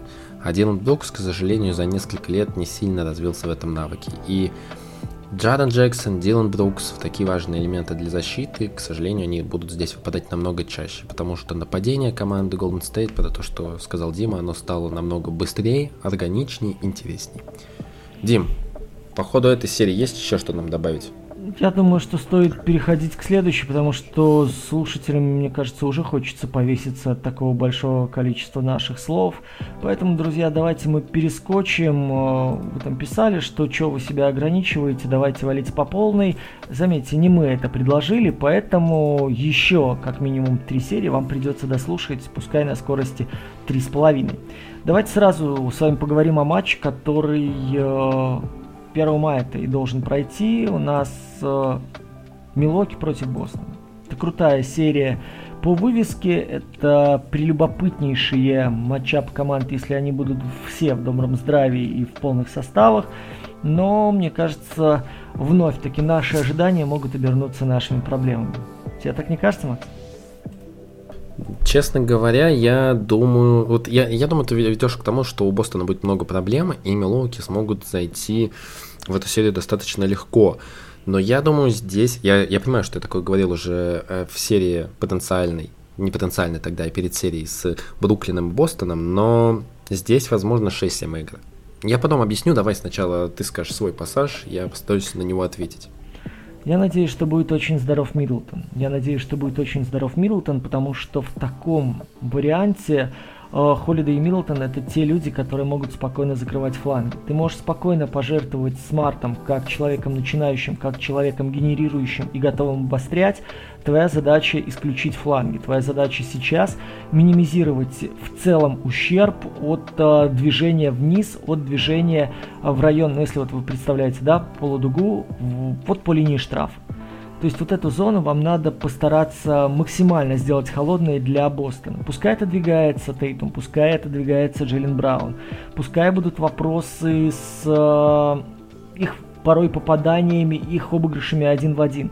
Ваша задача сейчас очень спокойно отслеживать эту зону, постараться закрыть ее для прохода и дальше разбираться. Пока у вас на ногах Лопеса, пока он более-менее еще жив и не разваливается, я не способен страховать. Я не способен размениваться на ключевого оппонента соперников, которым сейчас является Тейтум. Я не способен спокойно организовывать вам сдваивание и минимизировать, опять же, сектор, угол по передаче на слабую сторону. Я не способен вас встречать на дуге и отсекать э, того же Тейтума, если он будет начинать владение. В данной ситуации для вас даже вариант игры вниз на Роберта Уильямса вполне себе приемлем, при том, что Лопес, опять же, повторюсь, окажется в состоянии держаться на ногах свои там 24-26 минут. И дальше уже варианты, которые мы увидим со скамейки, они вполне дают возможность э, Милуоки играть в несколько пятерок. Во-первых, есть варианты легкой пятерки, во-вторых, есть варианты с двумя с половинами бьющих, которые мы с вами наблюдали. Есть вариант с Бобби Портисом в позиции 5, и это не самый худший вариант против любой расстановки Бостона, которая не подразумевает ключевых исполнителей. И опять же, это вариант, при котором Милоки может диктовать темп. И вот здесь мне очень любопытно посмотреть, что будет, если Бакс будут переключать скорость. Если Бакс будут форсировать наступление быстрее, нежели Бостон сумеет останавливать. Если Бакс сумеют перенасытить э, свою э, линию атаки адекватно бьющими. И вот здесь даже редкие выходы Конатона и Грейсона Аллена – вот такими минимальными отрезками, плюющими, да, давайте так скажем, плюющими и гонящими темп. То есть, окей, для них важно будет получать возможность атак без сопротивления, получать атак с дуги и использовать переключение игроков Celtics, которые, ну, в моем понимании, не идеальны. Мы говорим о защите у Доки как о топовой, но давайте посмотрим, что там происходит, когда нет Маркса Смарта и когда нет Роберта Уильямса. И вот тогда очень большие проблемы есть с коммуникацией, тогда есть очень большие проблемы с тем, как вы будете останавливать соперника и с тем, как в принципе расставляться и распределять обязанности по нейтрализации игроков оппонента. Так что мне кажется, вот в этой ситуации та история, которую мы видели с Бостоном во второй половине года, она неожиданно может потерять в красках, неожиданно может потерять в лоске. Я, наверное, тогда постараюсь быть э, хорошим полицейским для Бостона и плохим для Милоуки, потому что мне все-таки кажется, хайп по поводу Милоуки в целом переоценен. Почему? Потому что номинально Бостон имеет несколько ключевых э, нюансов, которые могут очень тяжело, э, очень поставить серию в тяжелое положение для Милоуки. Ключевой для меня X-фактор это Эл Хорфорд – и решение имя Удоки, как он его будет использовать. Потому что несколько раз Янис, который не сильно на самом деле изменился стилистически за последние несколько лет, уже встречал стены в плей-офф, и они очень удачно его блокировали, они очень удачно его закрывали. Номинально у Бостона есть э, стартовая пятерка с двумя большими, и это уже потенциальная стена, которую можно выставить против Яниса. Вопрос, как Роберт Уильямс будет страховать Элла Хорфорда, и Эл Хорфорд будет страховать Роберта Уильямса. Но потенциально они могут защищаться успешно против Яниса. Что касается Криса Миддлтона, потенциально он пропускает всю серию. Для меня Крис Миддлтон это тот человек, который в тяжелые моменты всегда забивал, э, забивал когда атака Милоуки вставала полностью, он брал мяч и играл в своей изоляции, он набирал очки из тяжелых ситуаций и был, в принципе, двигателем нападения, когда у команды ничего не получалось. Про Брука Лопеса, да, безусловно, он очень неплохо, как я уже сказал, сыграл против Чикаго, но в целом все его разнообразные атакующие владения сводятся к тому, что Бостон может их контролировать абсолютно спокойно, как и пик roll, как и пик поп, как и постап. Да, есть вопросы по постапам, но я думаю, Эл Хотфорд со своим интеллектом, в принципе, а, если он справлялся еще несколько лет назад против а, Джоэля Эмбида, учитывая то, какой он в форме сейчас находится, он сможет справиться и с Бруком Лопесом. Остается Джо Холидей на нападение команды, и Холидей, к сожалению, никогда, ни в одной серии, ни в плей-офф не показывал стабильную игру в нападении и против э, команд контентов. Я не думаю, что здесь что-то изменится. Потенциальная сила Холидея – это его а, мисс-матчи на более слабых физически защитников. Если мы посмотрим на состав а, Бостона, то там есть, конечно, Причард, но он играет очень мало. Маркус Смарт – это ну, не тот человек, в которого ты захочешь размениться что-то придумать. Стабильный бросок Холидей может показывать, если его действительно не держать. Если мы заглянем в его продвинутую статистику, то увидим то, что Холидей очень хорошо бросает открытые броски, но когда его начинают придерживать, у него там процент меньше 30. И все нападение Милоуки для меня большой вопрос, если действительно Удока поймет, как выстаивать эту стену против Яниса. Я, честно говоря, не вижу тогда особых решений, то, что они смогут придумать. Еще одна проблема, если Миддлтон все-таки вернется, то давайте поговорим немного о защите Милоуки. Uh, у Криса есть одна проблема. Он очень плохо обходит uh, заслоны против снайперов. А, и как бы это не такая большая проблема, когда мы говорим о нападении Бостона, но нападение Бостона постоянно состоит из разменов. Постоянные размены и скидки на спот-ап шутеров. Тут много вопросов к тому, как они будут двигаться, как они будут двигаться по флангам, как они будут находить позиции, как они будут обходить заслоны, как будет Бостон строить свое нападение и какое количество заслонов без мяча они будут показывать как Эл Хотфорд будет, вот то, что ты говорил про Габет, что если ты не играешь пик н поднимайся наверх, ставь заслоны, растягивай, вытягивай большого. Как вот Бостон сможет это сделать? Ресурсы у них для этого есть. То, что они дойдут до этого по ходу серии, я в принципе склонен считать, что да, почему бы нет. И тогда Крис Миддлтон это не такой плюсовой защитник, это тоже достаточно проблемная позиция. Опять же, он после травмы, даже если вернется, это много нюансов. Брук Лопес, да, это хороший дроп центровой, но постап нападения это не такой же большой какой-то, э, большая доля владений Бостон Селтикс из краски. Они не так много такой из краски.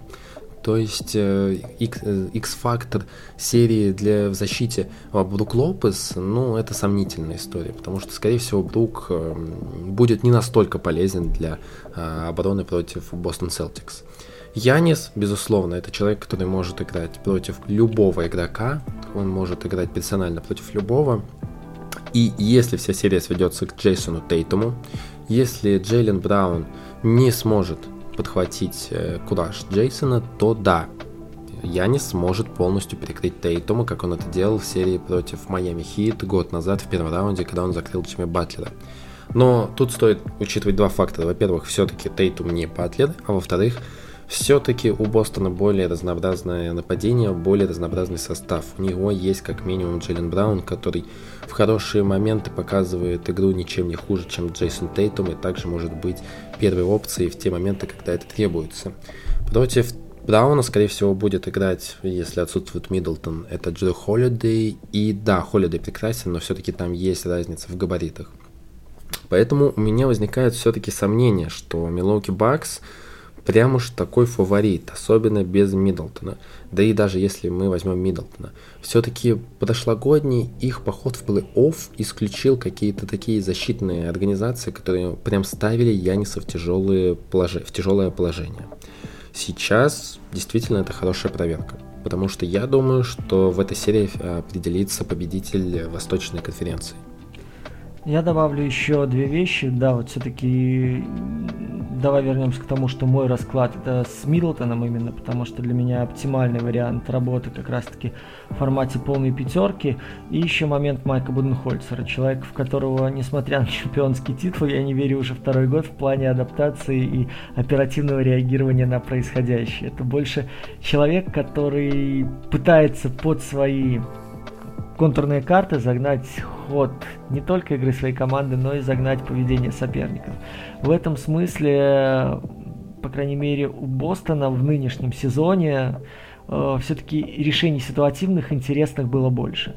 Хотя тоже хватало просчетов, но у Доки, по крайней мере, это позволительно, да, учитывая его статус тренера, который только-только работает с этой командой. Э, Буденхольцер, к огромному сожалению, не тот человек, который сходу может э, перевернуть ход плей-офф именно по, по, в течение матча. То есть между матчами еще какие-то решения могут быть придуманы. Но мне кажется, вот эта запоздавшая реакция, она может выйти боком Бакс, особенно если э, прям план А и план Б, я имею в виду классическая легкая пятерка, не сработают.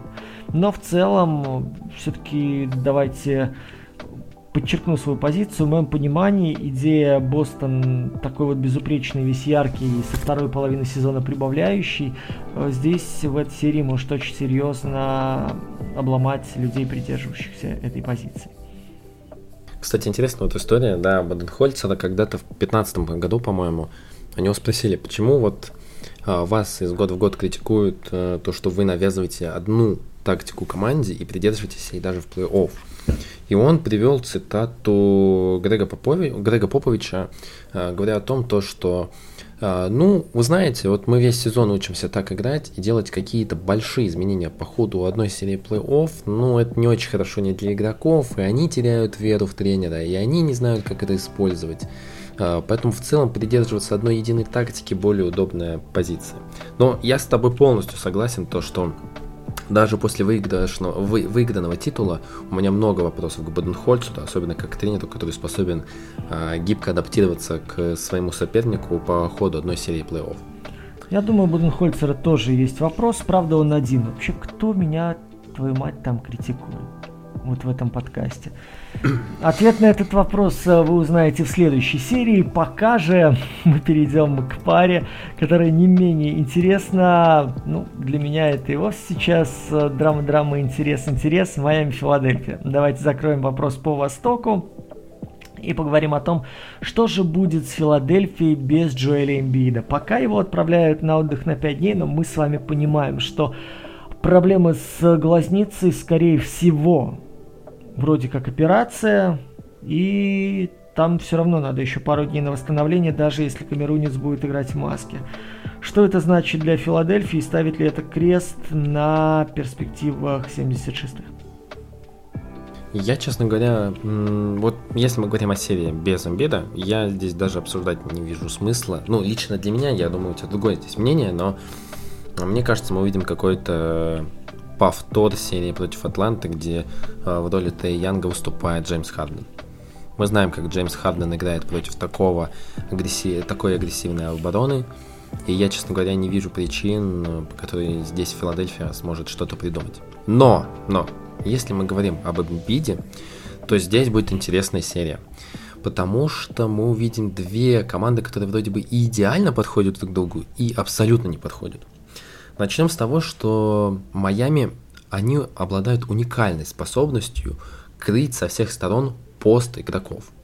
И когда они играли, я несколько раз приводил этот пример против Сабониса, против того же Имбида, то как только он получал мяч в посте, вокруг него оказал, оказывалось три игрока, которые максимально затрудняли все линии передач, максимально не давали возможность тому подняться, поднять руки вверх, максимально не давали возможность тому развернуться, показать какую-то работу ног.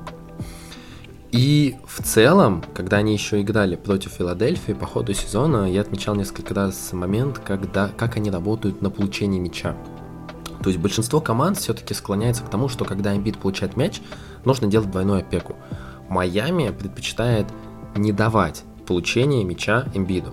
И это, в принципе, правильная тактика, потому что э, когда у Майами получалось остановить передачу в пост имбиду э, около краски, имбид э, поднимался на хай-пост, и там уже маленькие защитники э, у Майами максимально тоже затрудняли им позицию, и даже если имбид получал позицию, получал мяч в пост, в хай-пост, то это был либо плохой бросок, либо попытка пройти, затолкать Адебаю, либо Дедмана в те минуты, когда он выходил в лоу-пост. И в целом это не очень хорошая тактика, потому что дальше его либо Э, будет двойная опека, либо тройная опека, либо что-то еще. Поэтому потенциально, потенциально для Майами это вообще идеальный соперник. Но есть два X-фактора. Первый X-фактор это, конечно, фолы. Потому что здесь есть вероятность то, что Майами очень сильно отфалится, и если у Адебая будут проблемы с фолами, Эмбит будет, в принципе, пройдет катком по практически каждому игроку. Ты хвалил Дедмана, и я хвалил Дедмана. Он, конечно, прекрасен, но все-таки ему уже не хватает физических способностей, чтобы играть на длительном отрезке против э, Эмбида. У Адебая, скорее всего, будут проблемы с фолами, потому что он андерсайд центровой, и где-то он будет просто ему не хватать габаритов, рук, и он будет делать, хватать невынужденные фолы. А, еще один момент, второй X-фактор, это то, что Майами Хит больше всех позволяет бросать открытых бросков. И в целом это суть их тактики. Они очень часто оставляют игроков, которые не очень хорошо бросают на дуге. Проблема только в том, что Филадельфия в этом сезоне отлично научилась взаимодействовать э, вокруг имбида, когда имбид под двойной опекой. И в ситуации, когда имбид будет под двойной опекой, их винги, их гарды очень неплохо э, умеют расположиться на дуге, чтобы найти открытый бросок. А открытые броски против Майами будут, их будет достаточно много. Поэтому потенциально Embiid это как бы X-фактор, который может и полностью разрушить серию, если э, у Майами получится использовать ту тактику, которую они использовали по ходу регулярного чемпионата, когда загоняли Джоэля в хай-пост, загоняли в неудобные позиции лоу-поста, то тогда я опять же не вижу никаких причин для того, что Майами как-то сможет, э, как-то не сможет держать здесь победу по серии. Но если у Эмбида получится доставлять мяч к, в лоу-пост, а это отчасти будет задача Джеймса Хардена во многом, то тогда нюансов будет много. Нюансов будет много, потому что вся э, защитная оборона, вся защитная организация Miami Heat, структура может очень сильно рушиться за счет открытых спота бросков, которые Филадельфия может очень много генерировать, а Майами в свою очередь будет их допускать.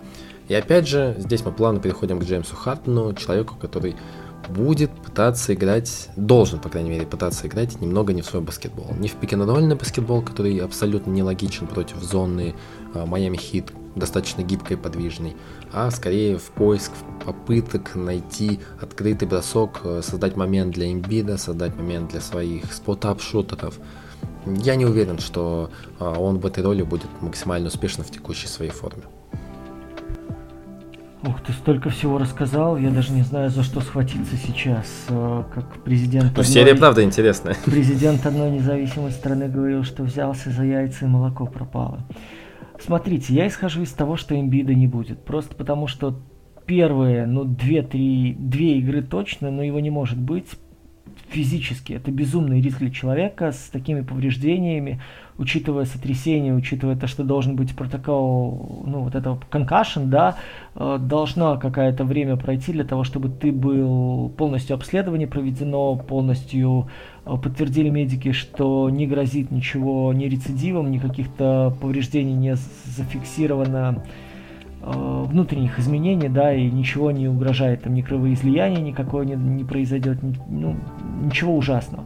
Второй момент, сама зона поражения, вот этот перелом, да, он сам по себе, вы понимаете, что повторное соприкосновение очень, очень сильно чревато. Чревато печальными последствиями, в том числе для глаз. Ну, это такая область, которую надо пере, перестраховывать по полной программе, для того, чтобы человек не просто получил возможность играть дальше в баскетбол, а не остался инвалидом, в принципе, по жизни. Поэтому я исхожу из того, что Эмбида не будет, и вот здесь для Дока Риверса очень интересный вариант э, проявляется. Надо играть легкий состав.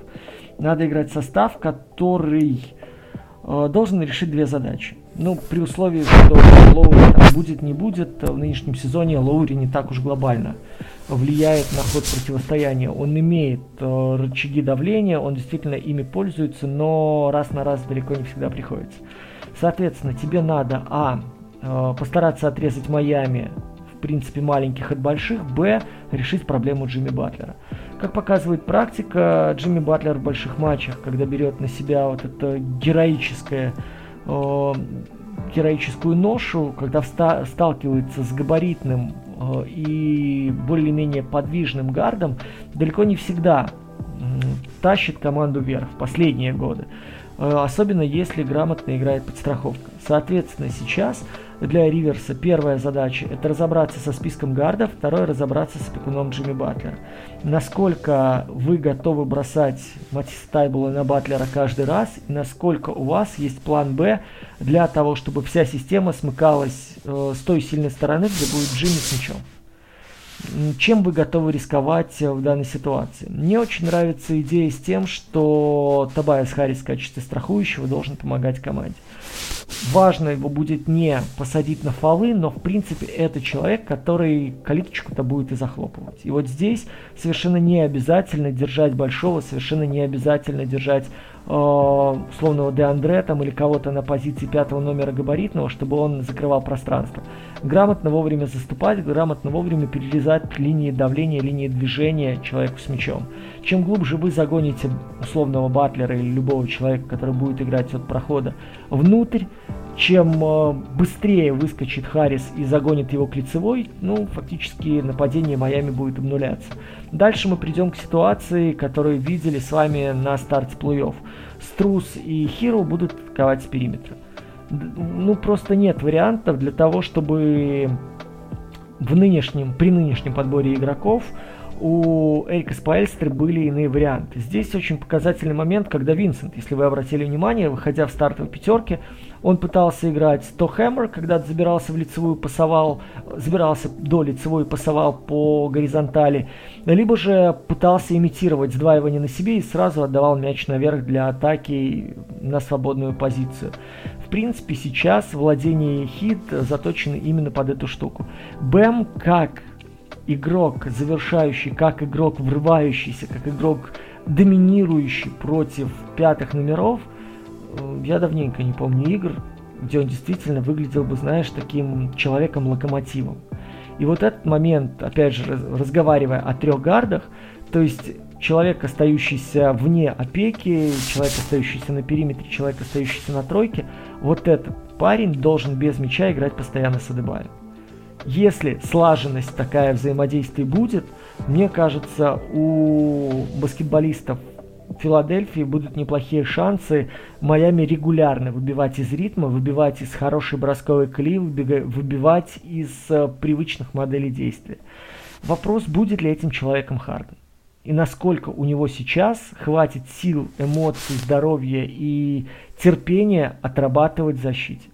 Для меня вот это ключевой вопрос данной серии, потому что мы видели, что у Хардена хватает габаритов, у Хардена хватает мозгов, у Хардена хватает четкости э, при оценке позиций соперников, при перерезании линии передач, при грамотном, э, даже вот этом, да, deny, то есть когда ты показываешь, что ты готов против этой передачи отработать. Э, у него хватает всего для того, чтобы постоянно подворачиваться, постоянно помогать, постоянно оказывать давление на линию передачи там из-под сдваивания или от лицевой назад. О, сумеет ли он справиться с этой нагрузкой? И если да, то вот эти все разговоры о том, что Харден там не такущий в защите, Харден там валяет дурака, они будут просто разбиты его маневренностью в рамках одной серии. Если нет, ну надо дальше смотреть, что есть у Дока Риверса в плане людей на скамейке в плане подготовленности к этой серии и сумел ли он за эти пару дней еще что-то выдумать, вот именно в привлечении людей в работе без мяча. В работе со слабой стороны, либо в работе против центрового, начиная от движения центрового с дуги вниз. Это не могу сказать, что невыполнимая миссия, не могу сказать, что это задача со звездочкой, но здесь еще важен будет момент тогда и судейства. Потому что одно дело, когда вы прихватываете большого руками в начале без мяча и ограничиваете да, его, первый шаг, где-то мешаете ему заступить для того, чтобы сразу получить, где-то просто отталкиваете, он идет в правую сторону, чтобы получить мяч сразу под бросковую руку, вы его чуть отталкиваете, он вынужден идти у вас за спиной, делая чуть шире шаг и выдвигая уже не правую руку для приема, а левую. Если это будет без свистков, то Филадельфия, в принципе, с Майами сумеет бодаться. Если это будут свистки, как э, в серии Мемфис-Миннесота, я думаю, что Филадельфия очень сильно просядет, причем уже к середине матча это будут проблемы. Это будут проблемы пробивных фолов, это будут проблемы загрузки фолами ключевых исполнителей, и вновь Табайса мне приходится здесь вспоминать. Опять же, я исхожу из вариантов, где Филадельфии придется играть без Эмбиида. С Эмбидом ситуация намного лучше станет для Филадельфии, и здесь я именно Пенсильванию буду видеть фаворитом.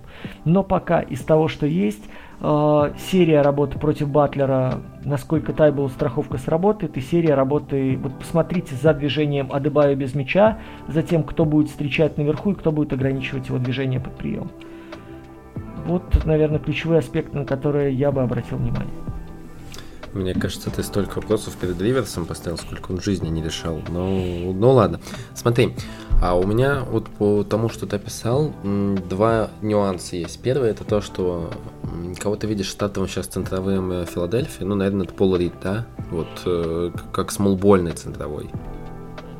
Скорее да. Скорее да, потому что, опять же, вам сейчас нужен не человек, который внизу что-то закрывает, а вам нужен человек, который будет постоянно двигаться. Вам нужен человек, который будет реагировать на смещение Адбая. Угу. А, ты не боишься то, что это будет очень похоже на Хьюстон 2021, э, даже не 2021, э, 1920, когда Мори решил сделать супер маленькую пятерку, отдал все, все нападение Хардену, и получилось что-то странное, что-то непонятное, когда центровым выходил Роберт Кавингтон, и все как-то не очень хорошо работало. Просто вот э, идейно выглядит примерно как-то так же, вот то, что ты описал. В целом, да, маленькая пятерка, но не такая уж прям бегущая, я бы не сказал, что она бежит как-то эм, интересно. Хотя мы отмечали несколько раз э, быстрый транзишн Филадельфии в этом сезоне, который очень хорош, но, к сожалению, который редко используется. Как-то очень сильно вот напоминает на ту идею, не находишь? Я исхожу из исполнителей, которые есть. Я исхожу из того, что на Эмбииде было завязано, если не все, то очень-очень многое. Я исхожу из того, что Эмбиид сам по себе чертовски умный баскетболист, который может играть э, без мяча от соперника. Э, сейчас у Филадельфии просто нет другого варианта для того, чтобы перестроиться под э, этого соперника конкретного в плей-офф. Плюс ко всему, ну, опять же, я ставлю себя на место Риверса, как бы это постыдно не было для меня. Э, я бы все-таки ставил на движение. Я не вижу вариантов, при которых э, я номинальную четверку сейчас свою куда-то буду двигать. Ну, кого еще? Просто предложи мне еще какие варианты здесь есть для того, чтобы решить задачу минимум для Просто того, знаешь... чтобы заставить тратить силы игроков э, Майами, игроков 4-5 без мяча, а не упрощать Просто... им максимально получение на врывание.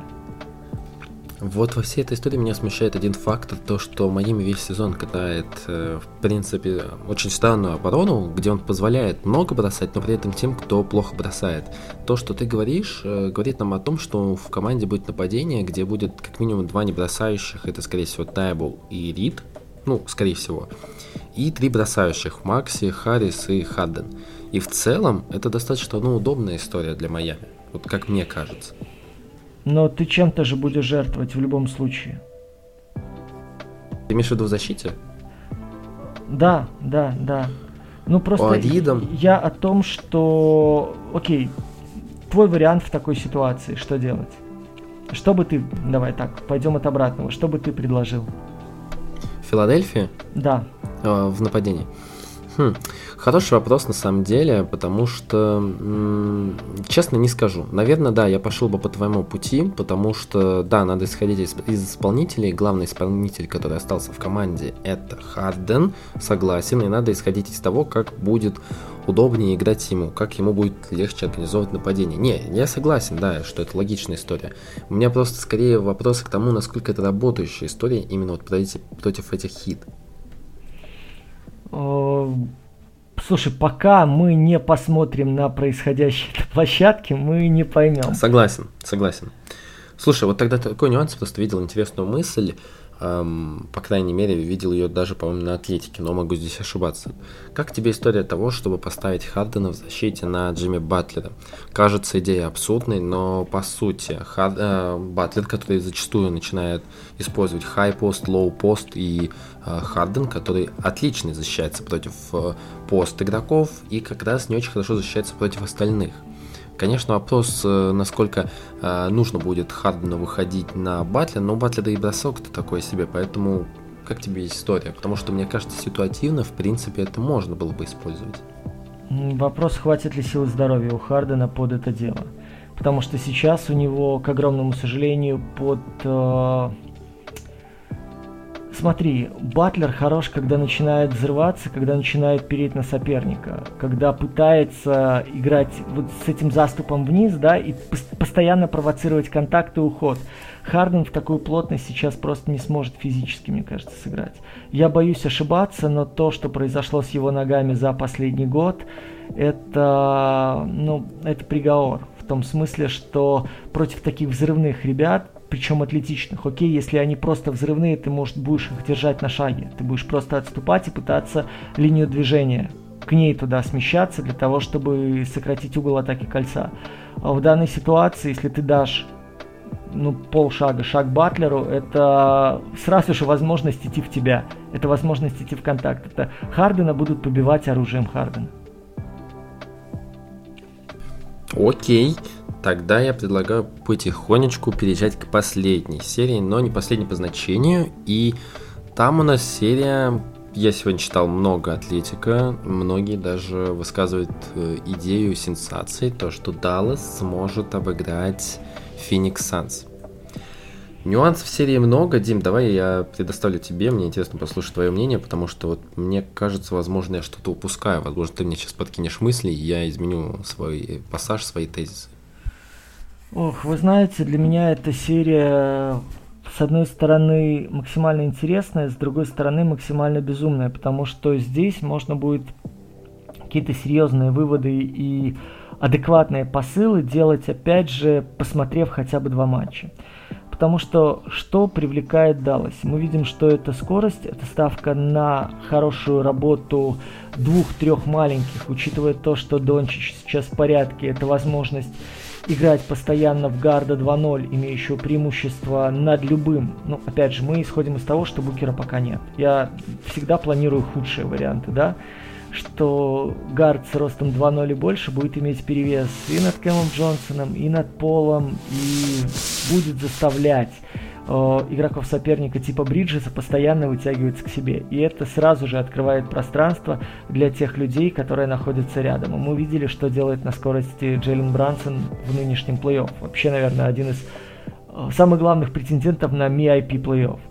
Второй момент, э, который мне нравится у Далласа, даже без классического центрового против Эйтона, вот та система, которая существует – она может спокойно работать, потому что главная задача Далласа будет, опять же, отрезать заднюю линию, отрезать, в частности, Криса Пола от остальной команды. Хотите, генерируйте. Хотите генерировать фланговые атаки от Бриджеса? Окей, мы уже видели в этой серии, какой может быть процент реализации у Бриджеса. Если здесь спокойно э, давать ему уходить во фланг и оттуда с ним играть сопровождение тому же Финни Смиту, мы увидели, что с этим можно жить. И, в принципе, Даллас показывает, что со второй половины сезона, наверное, с матча всех звезд, в принципе, к этому Маверикс готовы против мобильного 3-4 оставлять своего мобильного 3-4 практически с каждым. Даже вот если уже Донован Митчелл признал, что этот чертяка способен с позиции 1, с позиции 1 по 4 играть в защите с каждым на уровне NBA, здорово. Это уже плюс. Ну, сейчас, да, я вот просто иду по позициям, почему многие говорят о том, что Даллас может зацепить. Вопрос, полетит, не полетит с периметра, это извечная дилемма, но мы понимаем, что с наличием Эйтона внизу лезть в краску – это само по себе самоубийство. Но с тем, как Даллас бежит, с тем, как Даллас снимает, и с тем, что может делать Дончич в хороший для себя день, это огромный-огромный плюс для Мэвс, такой дополнительный козырь, который побивает фактор Эйтона потому что Эйтон в площадке, Эйтон, который борется наверху, Эйтон борется против заслонов соперников, это, ну, согласись, для нынешнего Далласа не такая серьезная проблема, как для многих соперников. Эйтон, караулищий внизу и работающий в подстраховке, Эйтон, работающий в нейтрализации соперника. Здесь вопрос, насколько у Mavericks в принципе сейчас будет скорректирован прицел, насколько у Mavericks хватит сил работать на максимальной скорости всю дистанцию. И сейчас, э, мне кажется, еще один очень интересный момент, насколько Джейсон Кит будет четко ловить моменты для тайм-аутов, насколько будет ловить моменты, выбивать соперника из ритма потому что мы видели, что происходит с Крисом Полом, когда он находит боевой ритм и находит моменты для атаки. Мы видели, что происходит э, с тем же Бриджесом при всех нюансах, когда он ловит момент для атаки, когда он превращается в человека, бьющего дополнительно. Мы видели в то, что 2-3 владение в пик-н-ролл хороший, который разыгрывается с Эйтоном, и это уже дает о, дополнительную уверенность для Феникса и дает дополнительные возможности э, для того, чтобы страхующие от этого пик-н-ролла, да, выходящие люди давали больше пространства за спиной, а там уже и врывание по по лицевой возможны, вот, атаки от Джея Краудера, который с позиции под 45, как только чуть больше свободы получает, уже атакует. Вот, э, это уже проблема. Вот здесь очень важно вмешательство Джейсона Кида и, скажем так, акцентированная корректировка действий. В целом, я не могу сказать, что Даллас прям фаворит этой серии, что он готов побивать вице-чемпиона, но опять же, Мемфис сейчас, о, Феникс, простите, сейчас без Букера, это вот э, то самое, наверное, что было у Юты в первом раунде с Далласом. Пока у вас есть два матча без ключевого исполнителя соперника, вы обязаны их забирать. Если с этой задачей мы справиться, я не исключаю апсета в этой серии. Но момент, э, что у Криса Пола не бывает два, раз, два подряд плохих матчей, это тоже стоит держать в уме. Поэтому здесь э, ну, ключевые моменты для Далласа я обозначил. Давай ты проговоришь, наверное, про Феникс, самые важные аспекты и, возможно, подчеркнешь какие-то вещи, которые я не удержал в голове и которые я не рассчитал. Ну, ты знаешь, мы в целом очень неплохо попадали по прогнозам первого раунда, мы в целом не очень неплохо попадали по прогнозам а, по ходу регулярного чемпионата, когда записывали подкаст. Я скажу сейчас так, у нас сейчас прогнозы с тобой будут диаметрально, да, а, противоположные, но в целом, возможно, мы сейчас в дискуссии что-то родим, какую-то общую точку зрения, которая будет э, появляться у наших слушателей. Я считаю, что если Даллас зацепит одну игру, слава богу. Что не свип, это хорошо. Потому что давайте исходить из того, почему Даллас хорош в этом сезоне. Потому что у них абсолютно новая защита, новая оборона против пик-н-роллов, э, позволяющая агрессивно играть с выходом твоих бигменов. Почему это не будет работать против Phoenix Suns? Потому что... Нет, вернее, это будет работать, это будет работать замечательно. Э, но у вас есть Дандре Эйтон, который может в посте наказывать абсолютно и Паула, и Клебера абсолютно достаточно спокойно. Мы видели, э, как он делал по ходу регулярного чемпионата, как Феникс перестраивался от пикинрольного нападения к постнападению и обратно. Вы захотите выпустить Боба Марьяновича? Ну, пожалуйста, но вы его не будете выпускать, потому что это самоубийство. Второе, что меня смущает, вот мы говорим, как Юта плоха, и вот почему она плоха, так, так, так, так. Но Даллас провел хорошую серию. Нет, Даллас тоже на самом деле, действительно, у него было много проблем. И мы говорим то, что вот Даллас начал попадать. Но Даллас начал попадать потому, что ему позволяли бросать открытые броски. в Фениксе ему никто не позволит это сделать. И Даллас вернется к своим процентам попадания, которые у него были по ходу регулярного чемпионата. И там, к сожалению, все было не очень хорошо, потому что это была бросающая команда, которая не забивает. Что еще меня смущает, это пик-н-роллы от э, э, Луки Дончича. Они великолепны, они потрясающие, но Микл Бриджес это человек, который может, в принципе, очень плотно закрыть э, Луку Дончича и перекрыть ему кислород достаточно сильно. Конечно, Лука будет пытаться найти сначала в проходах, э, в фалах и так далее, но в целом все-таки я по-прежнему считаю, что Бриджес очень недооцененный защитник и э, легитимный кандидат на получение лучшего защищающегося по ходу регулярного чемпионата. Опять же, у них есть более гибкая система обороны. Вот ты говоришь про, говорил уже про Эйтона, то, что а, никто под Эйтона не будет идти. Действительно, под Эйтона никто не будет идти, но Эйтон может и сам подняться. То есть э, устроить five out, который они делали против Юты Джаз, ну, тут, к сожалению, не получится. Что еще? А, наверное, меня еще смущает то, что а, номинально у команды, вот про то, что мы говорили, что у Альварадо неплохо защищался полностью, на площад... полностью по всей площадке против Криса Пола Холлидей в финальной серии прошлого сезона. У Далласа таких игроков нет. Возможно, против Криса Пола будет пробоваться Реджи Буллок. Это интересный вариант, но все-таки Реджи не сможет защищаться настолько успешно, как мне кажется. Он не сможет стать вот той занозой задницы, которая стала Альварадо. Он не сможет а, быть эффективно и затруднять а, получение мяча для Криса Пола. Здесь вот много нюансов, но я, по крайней мере, не вижу э, пути решения, как можно Криса Пола поставить в ту ситуацию, в которую его ставили те же Перкинс. Поэтому пока что я не вижу точек роста, за счет которых Даллас может действительно стать ну, серьезной угрозой для Феникса. Возможно, она действительно лежит в том, что Девен Букер э, пропустит э, первые игры, хотя я пока не слышал такой информации, но посмотрим действительно ближе к игре, потому что такая вероятность сохраняется. Я пока что думаю, наверное, что он будет играть, возможно, пропустит первую, но посмотрим, опять же. Поэтому, если Даллас затянет эту игру в 5, э, затянет эту серию в 5 игр, или в 6, это, я считаю, уже очень успешное вступление сезона, но дальше я пока что не вижу, за счет чего они могут пройти. Ну, давайте посмотрим. Я, опять же, исхожу из худших вариантов для Феникса с отсутствием э, Дэвина Букера. Дай бог ему здоровья. Я вообще за то, чтобы все сильнейшие люди в плей-офф играли абсолютно все матчи, потому что мы ради этого не спим-то ночами и смотрим все эти игры опять же, ты мне поставил изначально вопрос, насколько реально Далласу, да, вот эти прогнозы оправдать, поэтому я попытался подвести под нужный вариант э, ту или иную теорию. По крайней мере, стратегия теперь понятна нашим слушателям, от чего плясал, ну я хочу, хочу верить, да, что от чего плясал бы Джейсон Кит, формируя план на игру. Ну и, соответственно, ответочка от Монти Уильямса в исполнении Макса. Как оно будет на самом деле, нам осталось прождать всего ничего и увидеть. Было бы очень круто, если бы друзья, смотрели плей вместе с нами.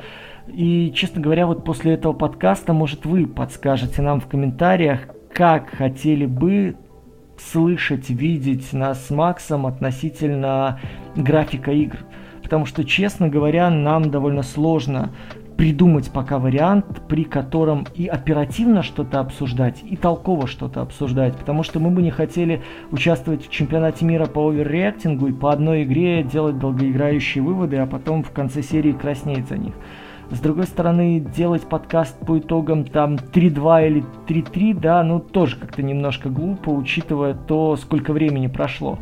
Поэтому давайте э, мы положимся на вас. У нас есть на самом деле план небольшой, придумать может быть что-то индивидуального толка, вот, э, где и Макс, и я, может быть, что-то посмотрели, на утро вам рассказали, может быть, какие-то варианты совместного, короткого репортажика вам бы предлагали, но нам надо узнать, готовы ли вы слушать материалы длиной 10, 20, 30 минут, и насколько это будет востребовано вами на протяжении второго раунда плей-офф. Поэтому бегом в комментарии, бегом нам рассказывать, что, как делать. Ну, а мы, соответственно, уже под это будем, как Джейсон Кит и все остальные тренеры, корректировать свои геймпланы. Да, друзья, действительно, мы всегда стараемся ориентироваться на ваше мнение, и поэтому, если вы нам напишите, подскажете удобные для вас форматы, это будет очень хорошо для нас, и даже достаточно, я думаю, достаточно с высокой вероятностью с вероятностью, что мы воспримем и как-то это учтем, и мы сможем переиспользовать ваши идеи. Я надеюсь, на самом деле, что вы дослушали до этого момента. Если дослушали, то, опять же, не могу не сказать про то, что нам важна ваша подписка, где бы вы нас не слушали, важны ваши комментарии и реакции. Если расскажете своим друзьям, это вообще прям любовь навеки. А мы постараемся продолжать вас радовать контентом, продолжать а, делать интересные, рас, раскидывать интересные мысли в своих подкастах, в своих других материалах и, как уже сказал Дима, развивать разные форматы нашего с вами заочного общения. Друзья, Дим, спасибо. Получился, мне кажется, супер объемный диалог, но мы рассказали все, что упустили, все, что не успели где-то отреагировать после серии рассказали, в принципе, про первый раунд и подвели наших слушателей под второй. Ребятушки, спасибо вам огромное, что дослушали. Я искренне вам благодарен, что вы осилили этот сумасшедший марафон. Нам с Максом непривычно писать такие длинные подкасты, но, простите, вы сами этого захотели. Вот теперь пишите в комментариях, стоит ли нам вырезать этот объем, дабы вы не уснули. Всех обнимаю, всех целую в нос. Надеюсь, что вы останетесь людьми даже в самых сложных жизненных ситуациях, будете здоровы и подпишитесь на Какого Хиру, расскажете обо всем нашим действии друзьям и будете верны нам, как и мы вам все ближайшее время, лет так 100, а может и 120. Ну и как всегда не могу не сказать то, что побольше вам хорошего баскетбола, мирного неба над головой и помните, что даже после самой темной ночи всегда наступает рассвет.